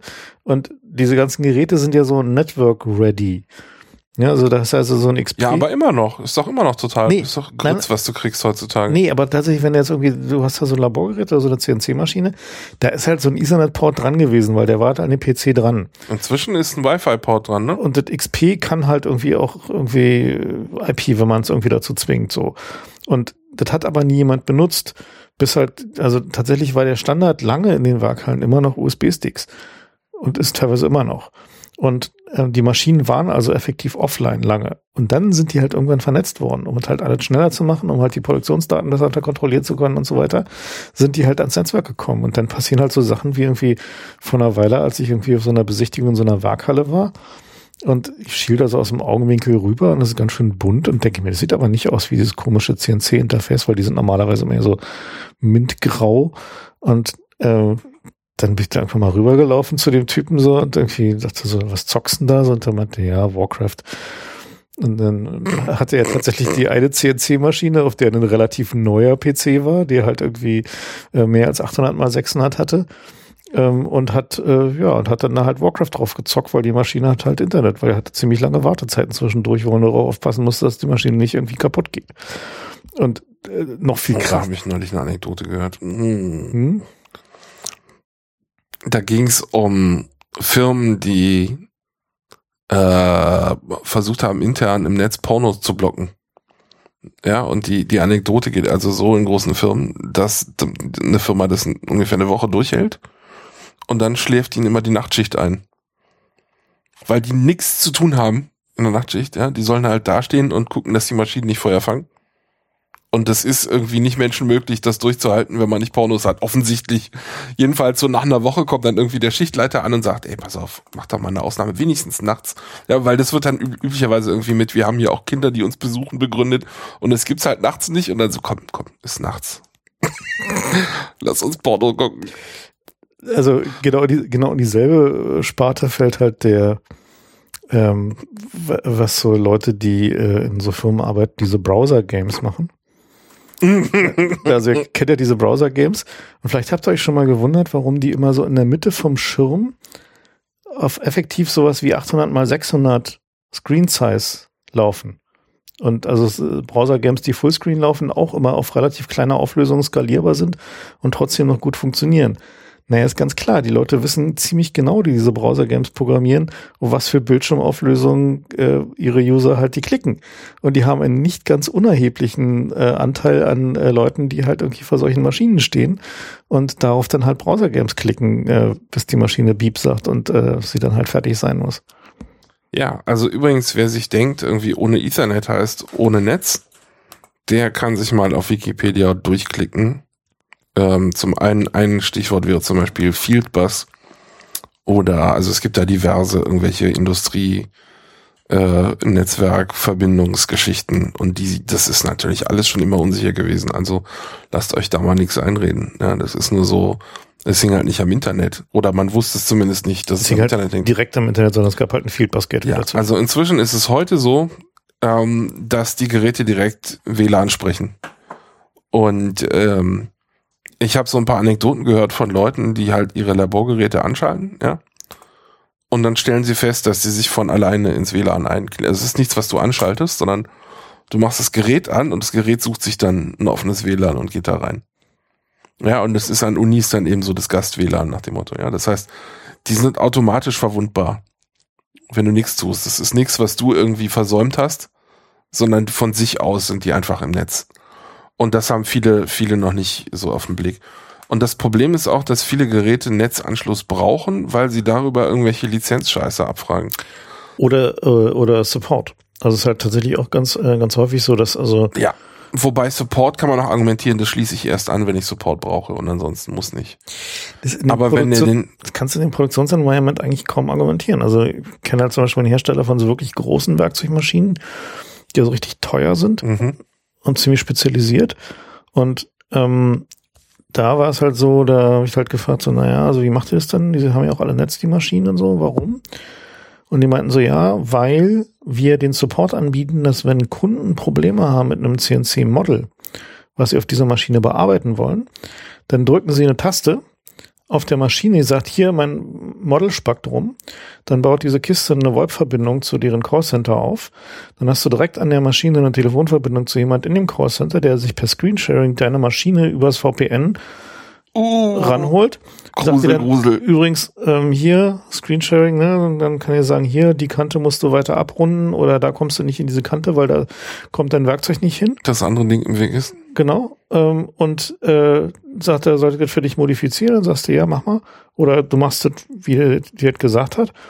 Und dann sagt er, schönen Tag noch, viel Spaß, wenn irgendwas ist, drück wieder den Knopf. So. Das ist halt so die Realität da drauf. Und wie viele Fälle davon haben die so pro Tag? Äh, die haben da richtig einen 30 Leute Callcenter sitzen für diese Maschinen. Krass. Ja. Und es sind jetzt, und sind qualifizierte Leute, die da sitzen. Also okay, also, aber das heißt, ich als Firma, als Kunde von denen, wie wahrscheinlich ist das, dass ich den Dienst in Anspruch nehmen muss? Könnte ich sagen, okay, ich schließe die Maschine erst ans Ethernet an, wenn ich den Support brauche? Könntest du wahrscheinlich tun, aber ähm, so komplex wie das Zeug ist, ist die Wahrscheinlichkeit, dass du mehrmals am Tag brauchst in einem Park von mehreren Maschinen groß. Oh, feier. Ja. Also spezifisch halt für so Sachen wie, wenn du halt relativ flexible, äh, flexible Produktion hast, also wo du häufiger mit wechselnden Modellen zu tun hast, ist die, ist die Wahrscheinlichkeit sehr groß. Und das ist auch übrigens so, ein, so ein Ding, so Industrie 4.0, ne? Das heißt ja immer flexible Produktion und so. Das ist halt eines von diesen vielen Elementen an Industrie 4.0, die halt irgendwie sagen, so, wie soll denn das funktionieren? Na, ja. mit der Cloud. Mit der Cloud. Und künstliche Intelligenz, ne? Künstliche Intelligenz in der ich Cloud. Ich habe da diese Werbung gesehen. Leverage Infinite Cloud Resources. Irgendwas so, so, so ein Schlangenöl-Bullshit. Aber da dachte ich so, das bringt's gut auf den Punkt. Das ist so das Modell, was die Leute von der Cloud haben. Ja. Infinite. Ja, ja gut, gut, aber das war jetzt das Treiber- und Hardware-Problem. Genau. Es gibt ja noch andere Facetten. Genau, dann gibt es halt noch dieses Update-Problem. Ne? Also eines der. Und das ist zum Kotzen. Wer schon mal Windows geupdatet hat, irgendwie so ein frisches Windows 7 installieren, ist ja die Kretze auf Erden. Bist du irgendwie Tage damit beschäftigt, irgendwelche Patches einzuspielen. Office genauso. Ja, also ich. Hat Microsoft keine Cumulative Patches? Ich, äh, ja und nein. Also bei Windows 10 haben sie das jetzt endlich eingeführt. Denn doch aber es ist trotzdem so, dass dieses Windows Update erstmal irgendwie so eine Art äh, Manifest runterlädt mit allen verfügbaren Patches und dann die rausfiltert, die dich nicht betreffen. Und das allein dauert schon fucking ewig, weil das eben ein dynamisches Dokument ist, was nicht auf dem CDN liegt, sondern das muss von Microsoft kommen. Und in diesem Manifest, ja, pass auf, der Trick ist nämlich der, ähm, in dem Manifest steht drin, welche Patches es gibt und ein Hash und dann lädt er den eigentlichen Patch von einem CDN, dem Microsoft auch nicht trauen möchte. Ja? Weil das nämlich irgendein Drittanbieter ist. So, und das heißt, der, die Sicherheit von dem Update-Mechanismus basiert daraus, dass das Manifest aus einer sicheren Quelle, nämlich von Microsoft, geladen wird. Und dass du dann, wenn du ein Hash, wenn du anhand des Hashes sehen kannst, ob das Update, was du gerade gezogen hast, korrekt ist oder nicht, ohne HTTPS machen zu müssen und ohne dass Microsoft dem CDN trauen muss. Ja, darauf basiert die Sicherheit. Und es ist an sich nicht doof, ja, aber es heißt eben, dass du die ordentlich, Penalty ist halt on, ja. ordentlich, na eigentlich auch nicht notwendigerweise. Die könnten auch einfach ein bisschen mehr in ihre Infrastruktur investieren. Aber aus deren Sicht reicht es halt, wenn irgendwie ein Tag nach dem Patch Day oder zwei Tage nach dem Patch Day immer noch bei einzelnen Leuten irgendwelche Patches eintrudeln. Und äh, ich habe das auch im Blog äh, gerade ausgeführt die Zeit, also es gibt inzwischen Tools, was heißt inzwischen, schon seit Jahren, gibt's Tools, da tust du die Version vor dem Patch rein und die Version nach dem Patch. Und dann sagt er dir, guck mal, hier hat er geändert, ja. Und dann dauert es, äh, ich sag mal, einen Tag Maximum, bis du einen Exploit klar hast. Aus dem pa aus Patch dem, aus dem Patch einfach rausgefunden hast, was sie, was sie gefixt haben und einen Exploit hast, der das benutzt. Ja, also das reicht vielleicht nicht immer für Code Execution, aber manchmal eben doch. Und das heißt, ein Tag ist im Grunde die absolute Obergrenze dafür, dass ein Patch, der verfügbar ist, überall ausgerollt sein muss. Ansonsten bist du tot, ja, so. Und da sind wir nicht mal entfernt dran aus meiner Sicht, ja, sondern es passiert immer wieder, gerade wenn, wenn du ein wirklich frisches Windows 7 installierst von, von DVD, da haben sie in der Zwischenzeit irgendwie nochmal was mit dem Update-Mechanismus gefixt und du musst erstmal einen Zwischenpatch manuell einspielen, sonst bleibt das Update hängen. So, so Geschichten, wo du denkst, so, das darf doch nicht wahr sein, ja. Also Microsoft ist alles andere als, als ohne, ohne Schaden an der Stelle. Diese, die haben sich da einfach einen, einen Gutteil des Problems selbst hinzugefügt. Aber man muss eben sieht, man muss eben auch fairerweise sagen, ich weiß nicht, wie viel Windows es gibt, aber ich sag mal eine Milliarde, oder? vielleicht zwei Milliarden. Also es gibt verdammt viele Windows da draußen und die die Infrastruktur vorzuhalten, die alle innerhalb von einem Tag zu patchen, das ist halt auch äh, nicht trivial. Ja, muss man einfach sagen. Na gut, aber am Ende ist doch die Frage. Äh, ich, also eine Sache, ich, wo ich mir gar nicht sicher bin, ist, ob die ein Delta ausrollen oder ob die einfach die DLL äh, neu ausrollen. Ich glaube nämlich, du kriegst einfach das komplette File. Und das heißt auch, es ist viel mehr Daten, die übertragen werden müssen. Ja, na gut, ich meine ja, okay, meine ja so Ich weiß nicht, ob sie das gefixt haben, aber als ich da vor ein paar Jahren mal drauf geguckt habe, warst du das, also der Patch ist, gerade bei Office sieht man das immer gut. Da kriegst du dann irgendwie, du installierst ein Office, ja, und der sagt dir, Office installiert man ja aus dem Netz und dann sagt er dir, du musst jetzt 800 MB runterladen, dann lädst du 800 MB Fluchen drunter, dann sagt er dir, Patches gefunden, du musst jetzt 1,4 Gigabyte Patches laden, denkst du so, rein rechnerisch kann das doch hier nicht hinkommen gerade.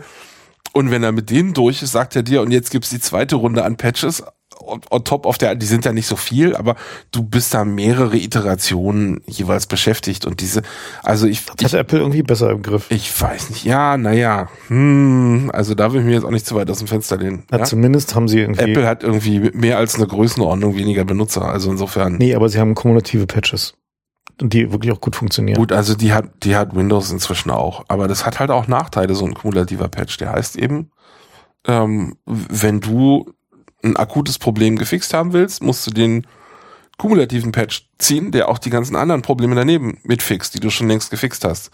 Was du eigentlich haben nee, willst, nee, nee, ist sowas ja, wie Chrome. Die machen kumulative Matrix-Patches, das heißt also, die rechnen halt aus, äh, von welcher Version kommst du und dann generieren, haben sie halt die Download-Files generiert, also nicht durchgehend, aber im Wesentlichen äh, haben sie halt für die Minor Releases dann die, die Diffs generiert. Also du kannst halt von, ah, ähm, okay. kannst halt von irgendwie einer, einer Minor Release Punkt 1 auf eine Minor Release Punkt 4 gehen, ohne dass du dazwischen noch irgendwas brauchst und so.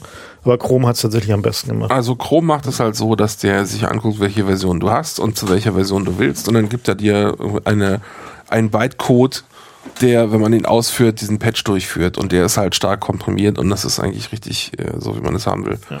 Aber das ist ein schwieriges Problem auch, das richtig zu machen und also ich, ich würde da an Microsoft Stelle noch ein bisschen nach, nachlegen, aber das sagt sich natürlich immer leichter. Ja, das ist ein schwieriges Problem.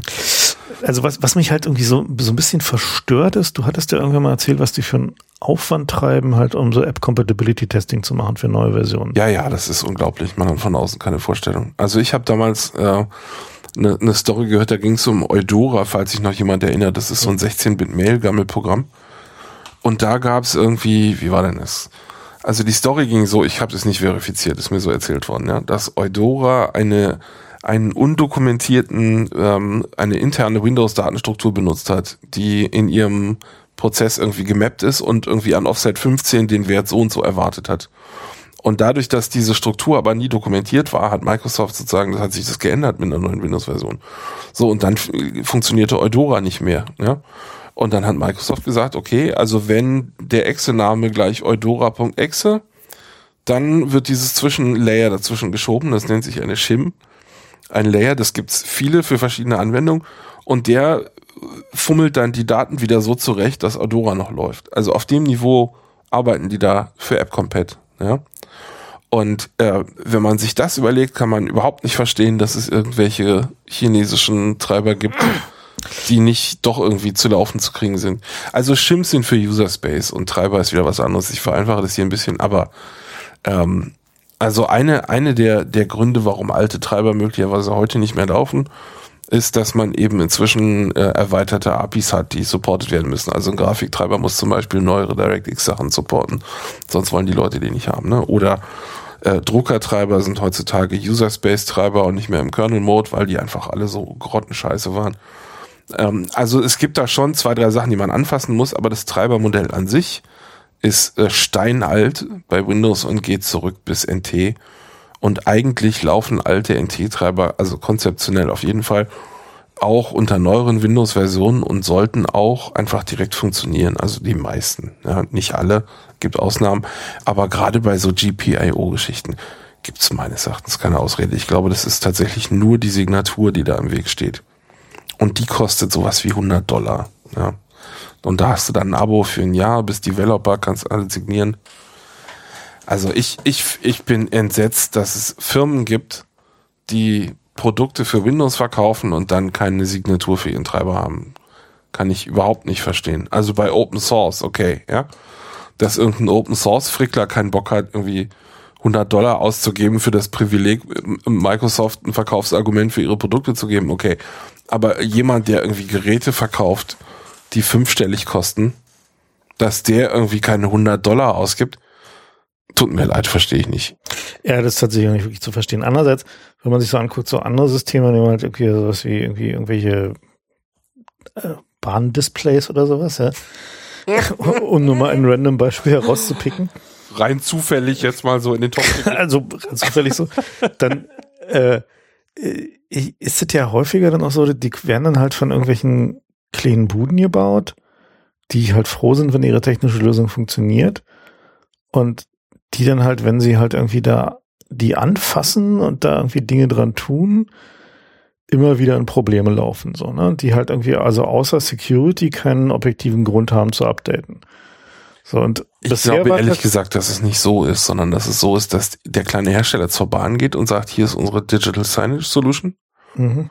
Und hier ist unser Support-Angebot. Und die Bahn guckt auf das, den Preis und den Support und sagt, ach, weißt du was, ist doch nur ein Anzeigebild. Ja, so, so male ich mir das zurecht. Den Support brauchen wir nicht. Ja, so, das ist meine Theorie. Na naja, gut, ich meine, wenn du halt irgendwie richtig rechnest, dann müsstest du halt irgendwie sowas wie 20% Support pro Jahr auf so einen Produktpreis rechnen.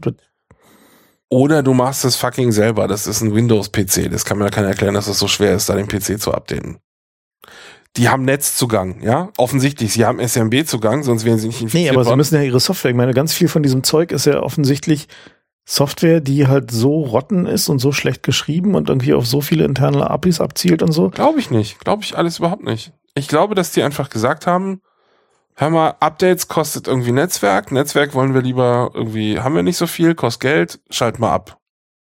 Ist meine Theorie. Ich, also meine. Du, es gibt viele beschissene Software, aber Software, die so beschissen ist, dass du Windows-Updates ausschaltest, weil sie nicht geht, bei einer Signage-Geschichte? Nein. Ich würde denken, das ist schon so. Aber also wir wissen es nicht aus Genau, also wir hätten gerne, also genau so für, für dieses. Vielleicht will uns das ja mal ein Bahn-Insider liegen. Genau, beziehungsweise wie interessiert uns tatsächlich so, was, was ist denn der Grund so? Also insofern schreibt uns mal Mail, wenn ihr irgendwie ähm, äh, aus eurer eigenen äh, Erfahrung oder wenn ihr gehört habt von jemand anderem, äh, der da solche Erfahrungen hat. Genau, wir fragen für einen Freund. Genau, wir fragen für einen Freund. ähm, wieso, äh, wieso passiert das? Also warum sind solche Systeme, also ich meine, wie zum Beispiel bei so einer Signage Solution, verstehe ich auch nicht, warum die überhaupt auf dem Windows ist. Ja, also selbst mit einem irgendwie mit einem alten 2.6er Kernel Linux wärst du ja noch besser bedient damit. Ja, also das ist ja so. Er hätte halt bei Mirai teilgenommen. Ja gut, hätte er bei Mirai teilgenommen. Ja, okay. Gut, also ja, also vielleicht, aber jedenfalls äh, die Frage halt, äh, die sich aber schon stellt, ist eben, also akut stellt anhand dieser Geschichte, ist halt, eigentlich brauchen wir wirklich für jedes einzelne Gerät, was Netzwerk hat, irgendwie eine sinnvolle Update-Strategie. Anders wird es halt nicht mehr funktionieren. Also was ich ja faszinierend finde, ist, dass so eine Windows-Lizenz tatsächlich Geld kostet. Ja, die ist ja nicht kostenlos. Wenn du dir da also, also wenn du mal durchzählst, wie viel Anzeigetafeln an so einem Bahnhof rumhängen und wie viele Bahnhöfe das gibt. Ja? Ist da in jedem Windows drin oder was ist das jetzt mir, Das ist natürlich die Frage an der Stelle. Ja? Nicht. Aber ich stelle mir vor, dass es jeweils irgendwie, also wenn, wenn, so, aus meiner Erfahrung ist also es irgendwie ein VGA-Kabel Also ja, und, und so viele Videoausgänge gibt's nicht pro PC. Äh, also wir haben hier mal, wir haben mal im Club so ein, so ein Panel gehabt. Das war relativ anders. Das war allerdings auch vom Flughafen, nicht von Ja, das war bei seriell Ansteuerung. Genau, das ist seriell angesteuert worden. So hätte man das früher gemacht. Aber heute hat man hier diese hochauflösenden TFT-Displays. Und da gibt's dann wahrscheinlich jeweils ein DVI-Kabel. Ja, vielleicht. Aber gut, ich meine, so ein XP Embedded kostet auch wirklich irgendwie, keine Ahnung, kostet ein 20 oder so. Also das ist wirklich nicht teuer. Nee, aber multiplizierbar mit der Anzahl der ja, dass wenn du dafür irgendwie 10.000 Euro so ein Display dahin hängst, dann stören nicht die 20. Wie viel würdest du für so ein Display ausgeben? Naja, also wenn ich jetzt mal so. Du meinst jetzt das große, was irgendwie die, die halbe, halbe Saalwand irgendwie. Ja. So. Ja, gut. Würde ich schon davon ausgehen, dass sie.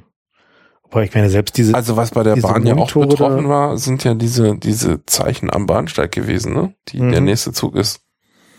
Und ich glaube, das ist halt schon eher so, keine Ahnung, Feldbusansteuerung. Ja gut, ich finde, das ist, was, was uns unsere Hörer mal irgendwie schreiben können.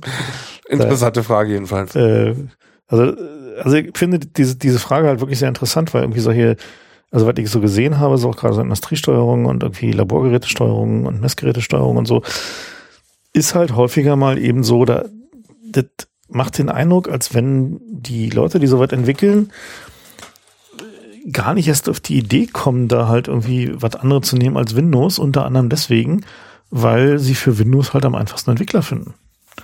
Und wenn du halt so ein User Interface entwickeln musst und halt irgendwie noch ein User Interface für äh, Support und Maintenance dafür und für Eingabe von Daten und so haben willst und für Export und so, dann nimmst du halt so ein Windows, weil alle Leute Windows nehmen. Ne? Wir sollten vielleicht noch mal ein bisschen drauf eingehen, warum äh, Updates nicht eingespielt werden, wenn sie da sind. Das ist ja nicht nur, dass es keine Updates gibt, weil du ein altes Windows hast, sondern nee, es gibt auch viele Fälle. Also in diesem Fall war der Patch für die neueren Windows-Versionen zwei Monate verfügbar, knapp. Mhm. Ja, da gibt's also eigentlich aus meiner Sicht nicht viel Ausreden, zumindest für Privatbenutzer. Warum ist denn jetzt in großen Firmen so, dass die Patches nicht direkt ausrollen? Naja, die meisten großen Firmen haben ähm, so einen Prozess, dass sie Updates erstmal testen das heißt also, die, wenn halt Microsoft sagt, hier neues Update zum Patch Day, dann tun die das in, äh, in ihren Testing Pool und in diesem Testing Pool läuft alle Software, die sie in dem Unternehmen für relevant und kritisch halten. Also meistens irgendwelche SAP-Anwendungen und irgendwie, was sie sonst noch so haben an Zeug, was sich speziell haben hacken lassen. Und dann testen die dagegen. Und diese Software ist häufiger gerne auch mal ein bisschen komplizierter. Das heißt also, die müssen dann halt so mal alles an Funktionalität testen, wo sie glauben, dass es betroffen sein könnte. Und zumal halt ja bei der Microsoft Patches jetzt auch nicht immer so 100% klar ist, was sie noch alles gepatcht haben, außer den Sachen, die sie angesagt haben. Was halt dazu führt, dass ähm, man dann lieber auch mal testet, ob es dann noch druckt und irgendwie, ob dann halt irgendwie der Bildschirmschoner noch funktioniert, ob die in der Firma verwendete zum Beispiel ähm, Authentication-Lösung mit irgendwie NFC-Karte gegen eine PC Single Sign-On. Der Single Sign-On funktioniert, ob irgendwie die Netzwerkverbindung zum File-Server irgendwie so ist, wie man es haben will, ob der Special VPN-Client, den man irgendwie auf der Kiste benutzt, noch irgendwie super funktioniert und so. Und das ist natürlich ein relativ großer Aufwand. Also so Testing ist ja ohnehin schon großer Aufwand und Moment, man schwer dir schon über, über den mir wichtigen Punkt, bist du einfach hinweggegangen. Microsoft haftet nicht, wenn ihre Updates nicht gehen. Korrekt. Ja, das ist die, die Wurzel des, des Problems. Ja. Wenn ich also eine große Firma habe und ich setze Windows ein und es gibt einen Patch und der explodiert und meine ganze, meine Firma ist offline, dann ist das mein Problem, nicht Microsofts Problem. Mhm.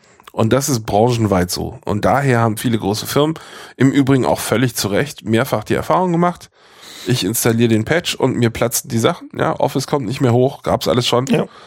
Ähm, Na, oder SAP funktioniert nicht mehr oder sowas, ja. Ja. Ähm, dazu kommt, dass es teilweise auch äh, Zertifikationsprobleme gibt. Ja, große Firmen. Also die, bei der Bahn zum Beispiel, ähm, die können nicht einfach Software irgendwo updaten, sondern das, da gibt es einen Prozess für. Und äh, wenn es an einer kritischen Stelle ist, wie sage ich mal, Stellwerk oder so, dann will das Eisenbahnbundesamt da nochmal drüber gucken und so. Also äh, es gibt durchaus valide Argumente oder zumindest ein regulatorisches Umfeld, in dem man nicht einfach einen Patch einspielen kann. Naja. Auf der anderen Seite ist es eben so, dass man dann verwundbar ist. Ja? Und die Antwort der Firmen ist im Allgemeinen, pass auf, dann machen wir noch eine extra Firewall drumrum. und dann kaufen wir hier noch ein bisschen Schlangenöl und dann kaufen wir da noch ein bisschen Schlangenöl. Ja, dann machen wir hier noch ein Intrusion Detection System und ein Intrusion Prevention System und dann machen wir hier noch ein, ein FireEye für die Malware-Erkennung, ja, und, und hoffen einfach irgendwie, wenn wir hier eine Lücke haben, weil wir einen Patch nicht eingespielt haben, dass der Antivirus die Malware findet, bevor sie das ausnutzt. Oder halt Signature-Based IDS. Ne? Ja, sozusagen. oder was auch immer. Heutzutage halt verkauft man auch Threat Intelligence. Es ist ja das Schöne bei Schlangenöl, wenn das alte Schlangenöl nicht mehr funktioniert, machst du noch eine Packung neues Schlangenöl drüber, dann ist alles wieder gut. Und ja, wenn man sich so anguckt, wie, wie diese vorgehen, ist es häufig auch so, dass sie Patches selber kumulieren. Das heißt also, die sagen, okay, der Testing-Aufwand, um halt irgendwie die gesamte Software-Suite, die sie in den Großunternehmen fahren, zu testen, ist halt so groß, dass sie halt nicht mit dem monatlichen Patch-Day mitgehen, sondern ähm, sozusagen daraus quartalsweise Patch, äh, Patches akkumulieren. Weil das ist eine der schlechtesten Ideen, die man im IT-Umfeld überhaupt haben ja. kann. Denn je mehr Kram auf Halde liegt und gepatcht werden muss, desto größer ist das Risiko, dass es am Ende nicht klappt. Ja. Das heißt, der einzige gangbare Weg ist immer so schnell wie möglich patchen schön, also gerne ein bisschen testen, aber wie ich vorhin schon gesagt habe, wenn es länger als ein Tag zwischen der Patch kommt raus und der Patch wird installiert ist, bin ich angreifbar. Ja. Und äh, das wird einfach unterschätzt. Die Leute sagen dann, ja gut, äh, wer greift uns schon an? Ja, das hört man sogar aus Firmen, die tatsächlich also legitime Ziele von ausländischen Geheimdiensten sind. Ja. So, ach, uns greift schon keiner an, wir sind doch nur ein kleiner Player ja, die Leute, weißt du, man, man rationalisiert sich das halt zurecht. So, ja, ach komm, irgendwie, das, das wird schon nicht passieren. Und wenn doch, war es halt Pech. Ja, dann kommt man so diese, diese, diese, ach naja, das ist dann halt irgendwie Schicksal. Ja, müssen wir halt durch. Es gab neulich diesen tollen Fall. Ich glaube, das hatten wir sogar nach Nord schon, nicht als der, der eine chinesische CEO meinte, so, ja, also das werden ja fast alle Firmen irgendwann von Hackern und jetzt sind wir halt mal dran. Genau. So, jetzt. Hat halt gehagelt. Genau. So. Also das ist diese Perspektive, die sich dann auch ändert, wenn ich, wenn ich einmal anfange, mir so, so, das nennt man Technical Debt, nennt man das in der Industrie. Also wenn ich so einen Schuldenberg aufbaue aus Sachen, die eigentlich noch gepatcht werden müssten oder so alte, alte Software-Gammelscheiße, die eigentlich mal ordentlich gemacht werden müsste und dann, ja, das schiebe ich von mir her. Oder wie hier, wenn ich hier ein Windows habe, um meinen Laser anzuschließen und es müsste eigentlich mal jemand, aber ach na ja, weißt du, so das, das ist halt äh, Schulden, ja, und die, die schleppt man mit sich rum und wie das mit Schulden so ist, da gibt's dann Zinsen drauf, ja, das wird nicht besser, wenn man es liegen lässt. Ja. Na gut, wie kommt man denn jetzt da raus? Was sind denn die Auswege? Das ist nicht so einfach. Also wir hatten ja schon einen Punkt angesprochen, nämlich Haftung. Also es wird wahrscheinlich kein Weg drum führen, dass wir die eine oder andere Form von Haftung irgendwie bekommen. Das heißt also, dass irgendwie Unternehmen äh, ja, Softwareanbieter und so weiter für das, was sie da tun, halt haften, was halt wiederum dazu führen wird, dass es sowas wie eine Haftpflichtversicherung geben werden muss, weil die ähm, ja die Schäden halt dann auch gerne mal ein bisschen größer werden können, wenn man Pech hat. Und da gibt es natürlich allein Feinheiten und Details, die man da beachten muss. Also um zu verhindern, dass zum Beispiel Startups nicht aus dem Markt irgendwie geschmissen werden. Die Frage halt, wie monetarisiert man so einen Schaden? Also wie sagt man, wie viel Schaden ist eigentlich entstanden? Äh, welche Möglichkeiten hat man überhaupt nachzuweisen, an wem es jetzt eigentlich liegt? Ne? Also weil ähm, ja. Also ganz viel wird jetzt momentan über so Betriebsausfallversicherungen abgewickelt. Und da hat mir einer aus der Versicherungsbranche erzählt, die Betriebsausfallversicherung zieht häufiger auch mal, weil die Unternehmen gepatcht haben. ne, weil sie halt irgendwas gepatcht haben, wo sie dachten, das geht schon, aber ah. Produktion ausgefallen. Und das äh, wird dann halt gedeckt von der Betriebsausfallversicherung, weil es halt höhere Gewalt ist, wenn der Patch halt nicht funktioniert hat. Also ich finde das so zum Kotzen, diese so, das ist alles Schicksal, was wir hinnehmen müssen, finde ich furchtbar. Naja, aus der Sicht eines Nutzers ist es halt ich höhere Gewalt. Immer, ja ich denke immer an die nächste Generation, die einfach aufwächst in dieser Scheiße und es nicht anders kennt, ja. ja und sich denkt, ja, so ist das halt, Software geht halt kaputt. Naja, vor allen Dingen, wenn du halt irgendwie dann denkst, dass sie jetzt damit IoT und Internet of Things bauen. Mit nee, genau ich denke an die Cloud. Ich denke an die Cloud. Ich denke mir so, ja, weißt du, wenn meine Geräte alle nicht funktionieren und in der Cloud managt es jemand und dann ist der dafür zuständig, dass es funktioniert und dann ist doch ein Deal, ja, mache ich doch. Genau. Und ist auch noch kostenlos. Hey. Verantwortungsdiffusion. Also wenn wir, ich finde das entsetzlich, dass wir uns uns gerade daran gewöhnen, dass es halt alles scheiße ist und keiner findet, dass man da was tun muss. Ja, ich, ich, ich für dann bin da der Don Quixote irgendwie, der, der immer noch gegen die Wind, Windmühlen hier Ja, gut, Irgendeiner muss da was tun und wer, wenn nicht wir, wann, wenn nicht jetzt? Also am Ende läuft es halt darauf hinaus, dass wir halt bessere Software brauchen. Das wird sich halt nicht vermeiden lassen. Wir brauchen bessere Software. Und übrigens, ich glaube, also erstens habe ich ja mit einigen ähm, Juristen mich unterhalten und die haben mir alle unisono versichert, dass es keine Produkthaftung für Software geben wird, weil geht nicht.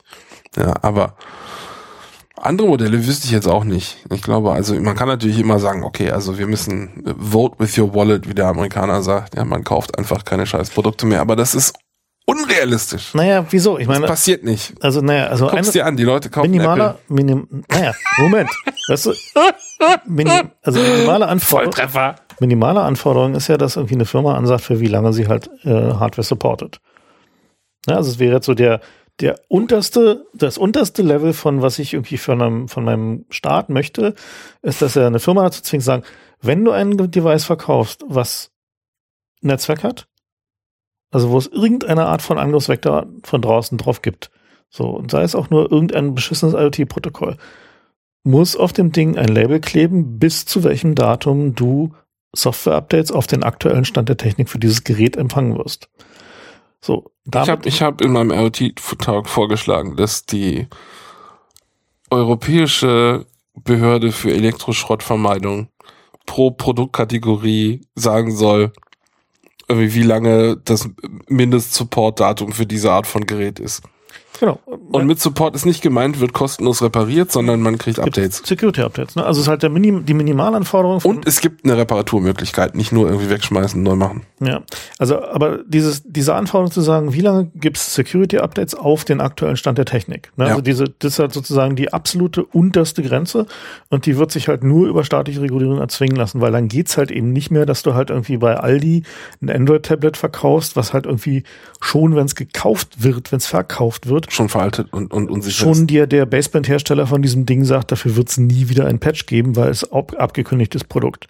So, oder da halt ein gammeliges, ultra uh, uralt Android drauf ist, wo du auch weißt, da wird es nie wieder ein Update geben. Ja, und da muss ich tatsächlich Apple mal in Schutz nehmen.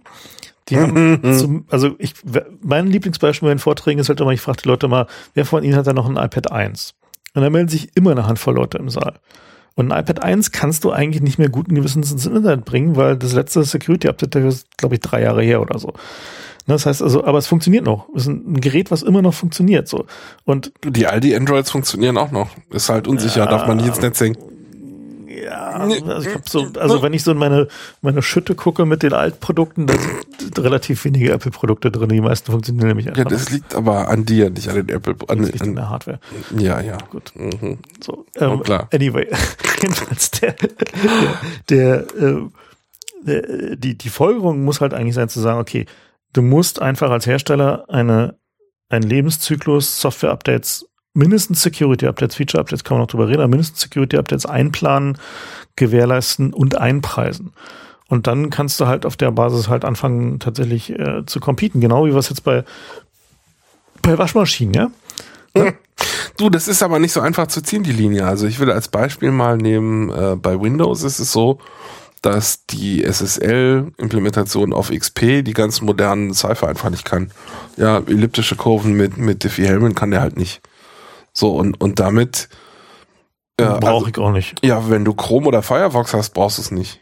Aber das heißt, der AI auf dem alten XP fällt nach heutigen Standards durch und kann nicht wieso, im Internet kommunizieren. Na, wieso? Wenn er noch irgendwie mindestens 2048 Bit RSA kann, dann äh, und AES kann, dann ist Aber er. ohne, ohne die Firmen, also keine Forward Secrecy. Na gut, okay, da kann man sich drüber streiten. Das aber ist halt, ja, aber das sagt Microsoft, ja, das ist aber kein Security Update, sondern das ist halt ein Feature, was damals noch nicht gab.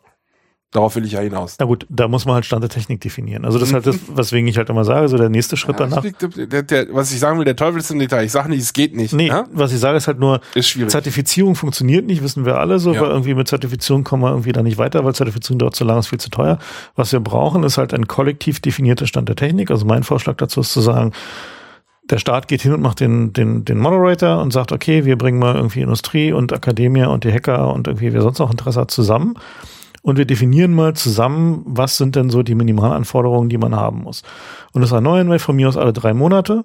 So, und wenn du mehr als einen Zyklus hinterm Stand der Technik zurück bist, dann hast du halt irgendwie ein Problem. Dann kannst du halt einfach nicht mehr sagen, dass du noch Stand der Technik bist. So.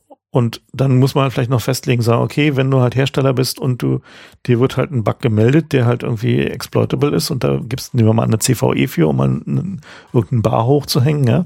Also ist halt sozusagen klar, dass die Vulnerability wirklich existiert und nachvollziehbar ist. Dann hast du halt irgendwie maximal 60 Tage, um es zu patchen und es auszurollen. So, wäre halt einfach mal zu sagen, so mal klare Ansagen, Stempel drauf. Und ich finde ja super, was Google da macht mit Project Zero, dass die halt einfach so gnaden, ja, die Helden. gnadenlos sagen, ihr habt 90 Tage und ihr habt einfach mal nur 90 Nicht Tage. gemacht? Ja, Oh, oh, Full Disclosure. genau. So, das sind halt so, so muss man da halt vorgehen. Ne? Ist nur schade, dass Google das machen muss und nicht, sagen wir mal, das BSI. Naja, das Das würde ich mir ja wünschen. Ja? Ja. Eigentlich ist es Aufgabe des Staates, einfach mal so richtig die Wirtschaft irgendwie einmal drauf zu pissen. Naja, nein, Ja, so hat es jemand geschmeckt, ne? Ich meine, zur Ordnung zu rufen. das Schöne ist ja, dass Google das auch mit sich selbst macht. Ja. Das fand ich ja. Das ist gut, ja. Das haben sie demonstriert, dass sie also an der Stelle keine, Es war auch, glaube ich, sind. für die. das war auch genau der ja, Hintergrund, glaube ich. Ja, Ja. ich glaube, es war auch so.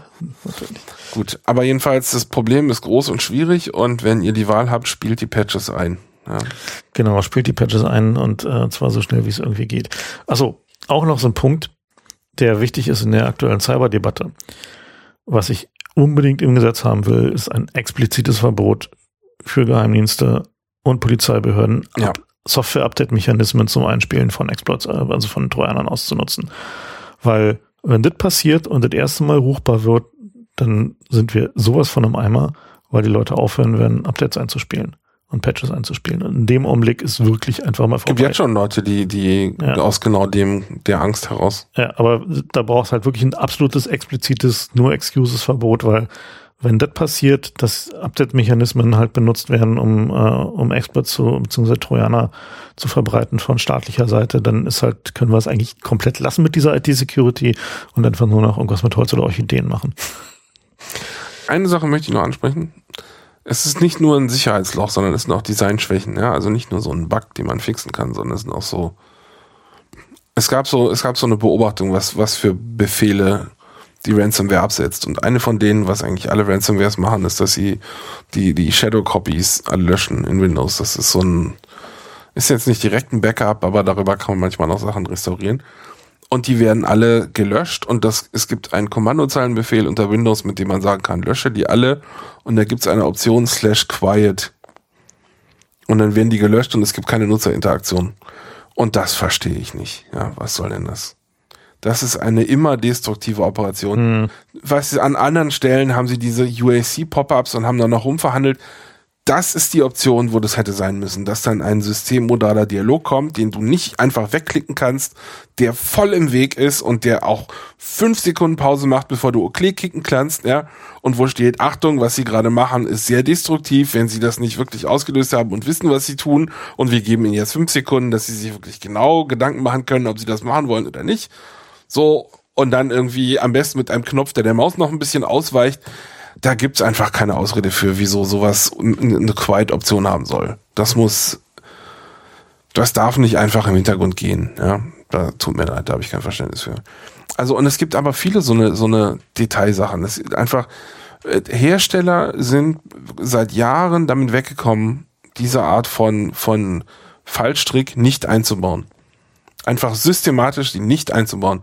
Ja, eine der, der Hauptgründe, warum Malware bei Windows über, über Mail so gut funktioniert, ist, weil Windows gesagt hat, hör mal, wir zeigen Dateiextensionen nicht an. Ja, und dann kommt die Malware und heißt .pdf.exe und die Leute denken, auch PDF kenne ich, ja. Völlig überflüssig, dieses Loch, in, wo einfach nur zu Schaden kommen, die, die, der Anwender hat einfach keinen Vorteil davon diese Art von Scheiße im Jahre 2017 immer noch Standard. Und da äh, tut mir leid, ja. Also ich, ich verstehe auch nicht, warum wir hier irgendwelche ISO äh, und, und was weiß ich, PCI-Standardisierung verhandeln und, und diese, diese Art von Mist wird geduldet. Ja, liebes BSI, Genau. tut mir Da eingefallen, Mal was. tretet da mal ein bisschen nach. Ja, das muss wehtun. Ja. Solche Produkte auszuliefern muss wehtun. Gut. In diesem Ja. Sinne, Vielen Dank fürs Zuhören. genau, vielen Dank fürs Zuhören. ähm, wir haben da immer noch diesen Flatter-Button. Mal sehen, wie lange noch. Äh, Patreon benutzen wir auch. Ja, also Flatter ist ja übergegangen zu, wie heißen die? EI? Äh, äh, Adblock Ist Plus, gekauft worden von den Adblock Plus Leuten. Ja, genau. Also müssen wir nochmal drüber nachdenken. Ja, so. Also wenn ihr noch. Sind wir nicht so zufrieden mit. Also wenn ihr die Wahl habt. Genau, nehmt den Patreon-Button. Ansonsten nehmen wir auch gerne noch Hinweise für andere interessante Services zur ähm, der Förderung von Kunst und Kultur entgegen. Ansonsten äh, wünschen wir euch äh, viel Spaß beim Zuhören gehabt zu haben und äh, immer schön updaten. Genau, immer schön updaten und bis zum nächsten Mal.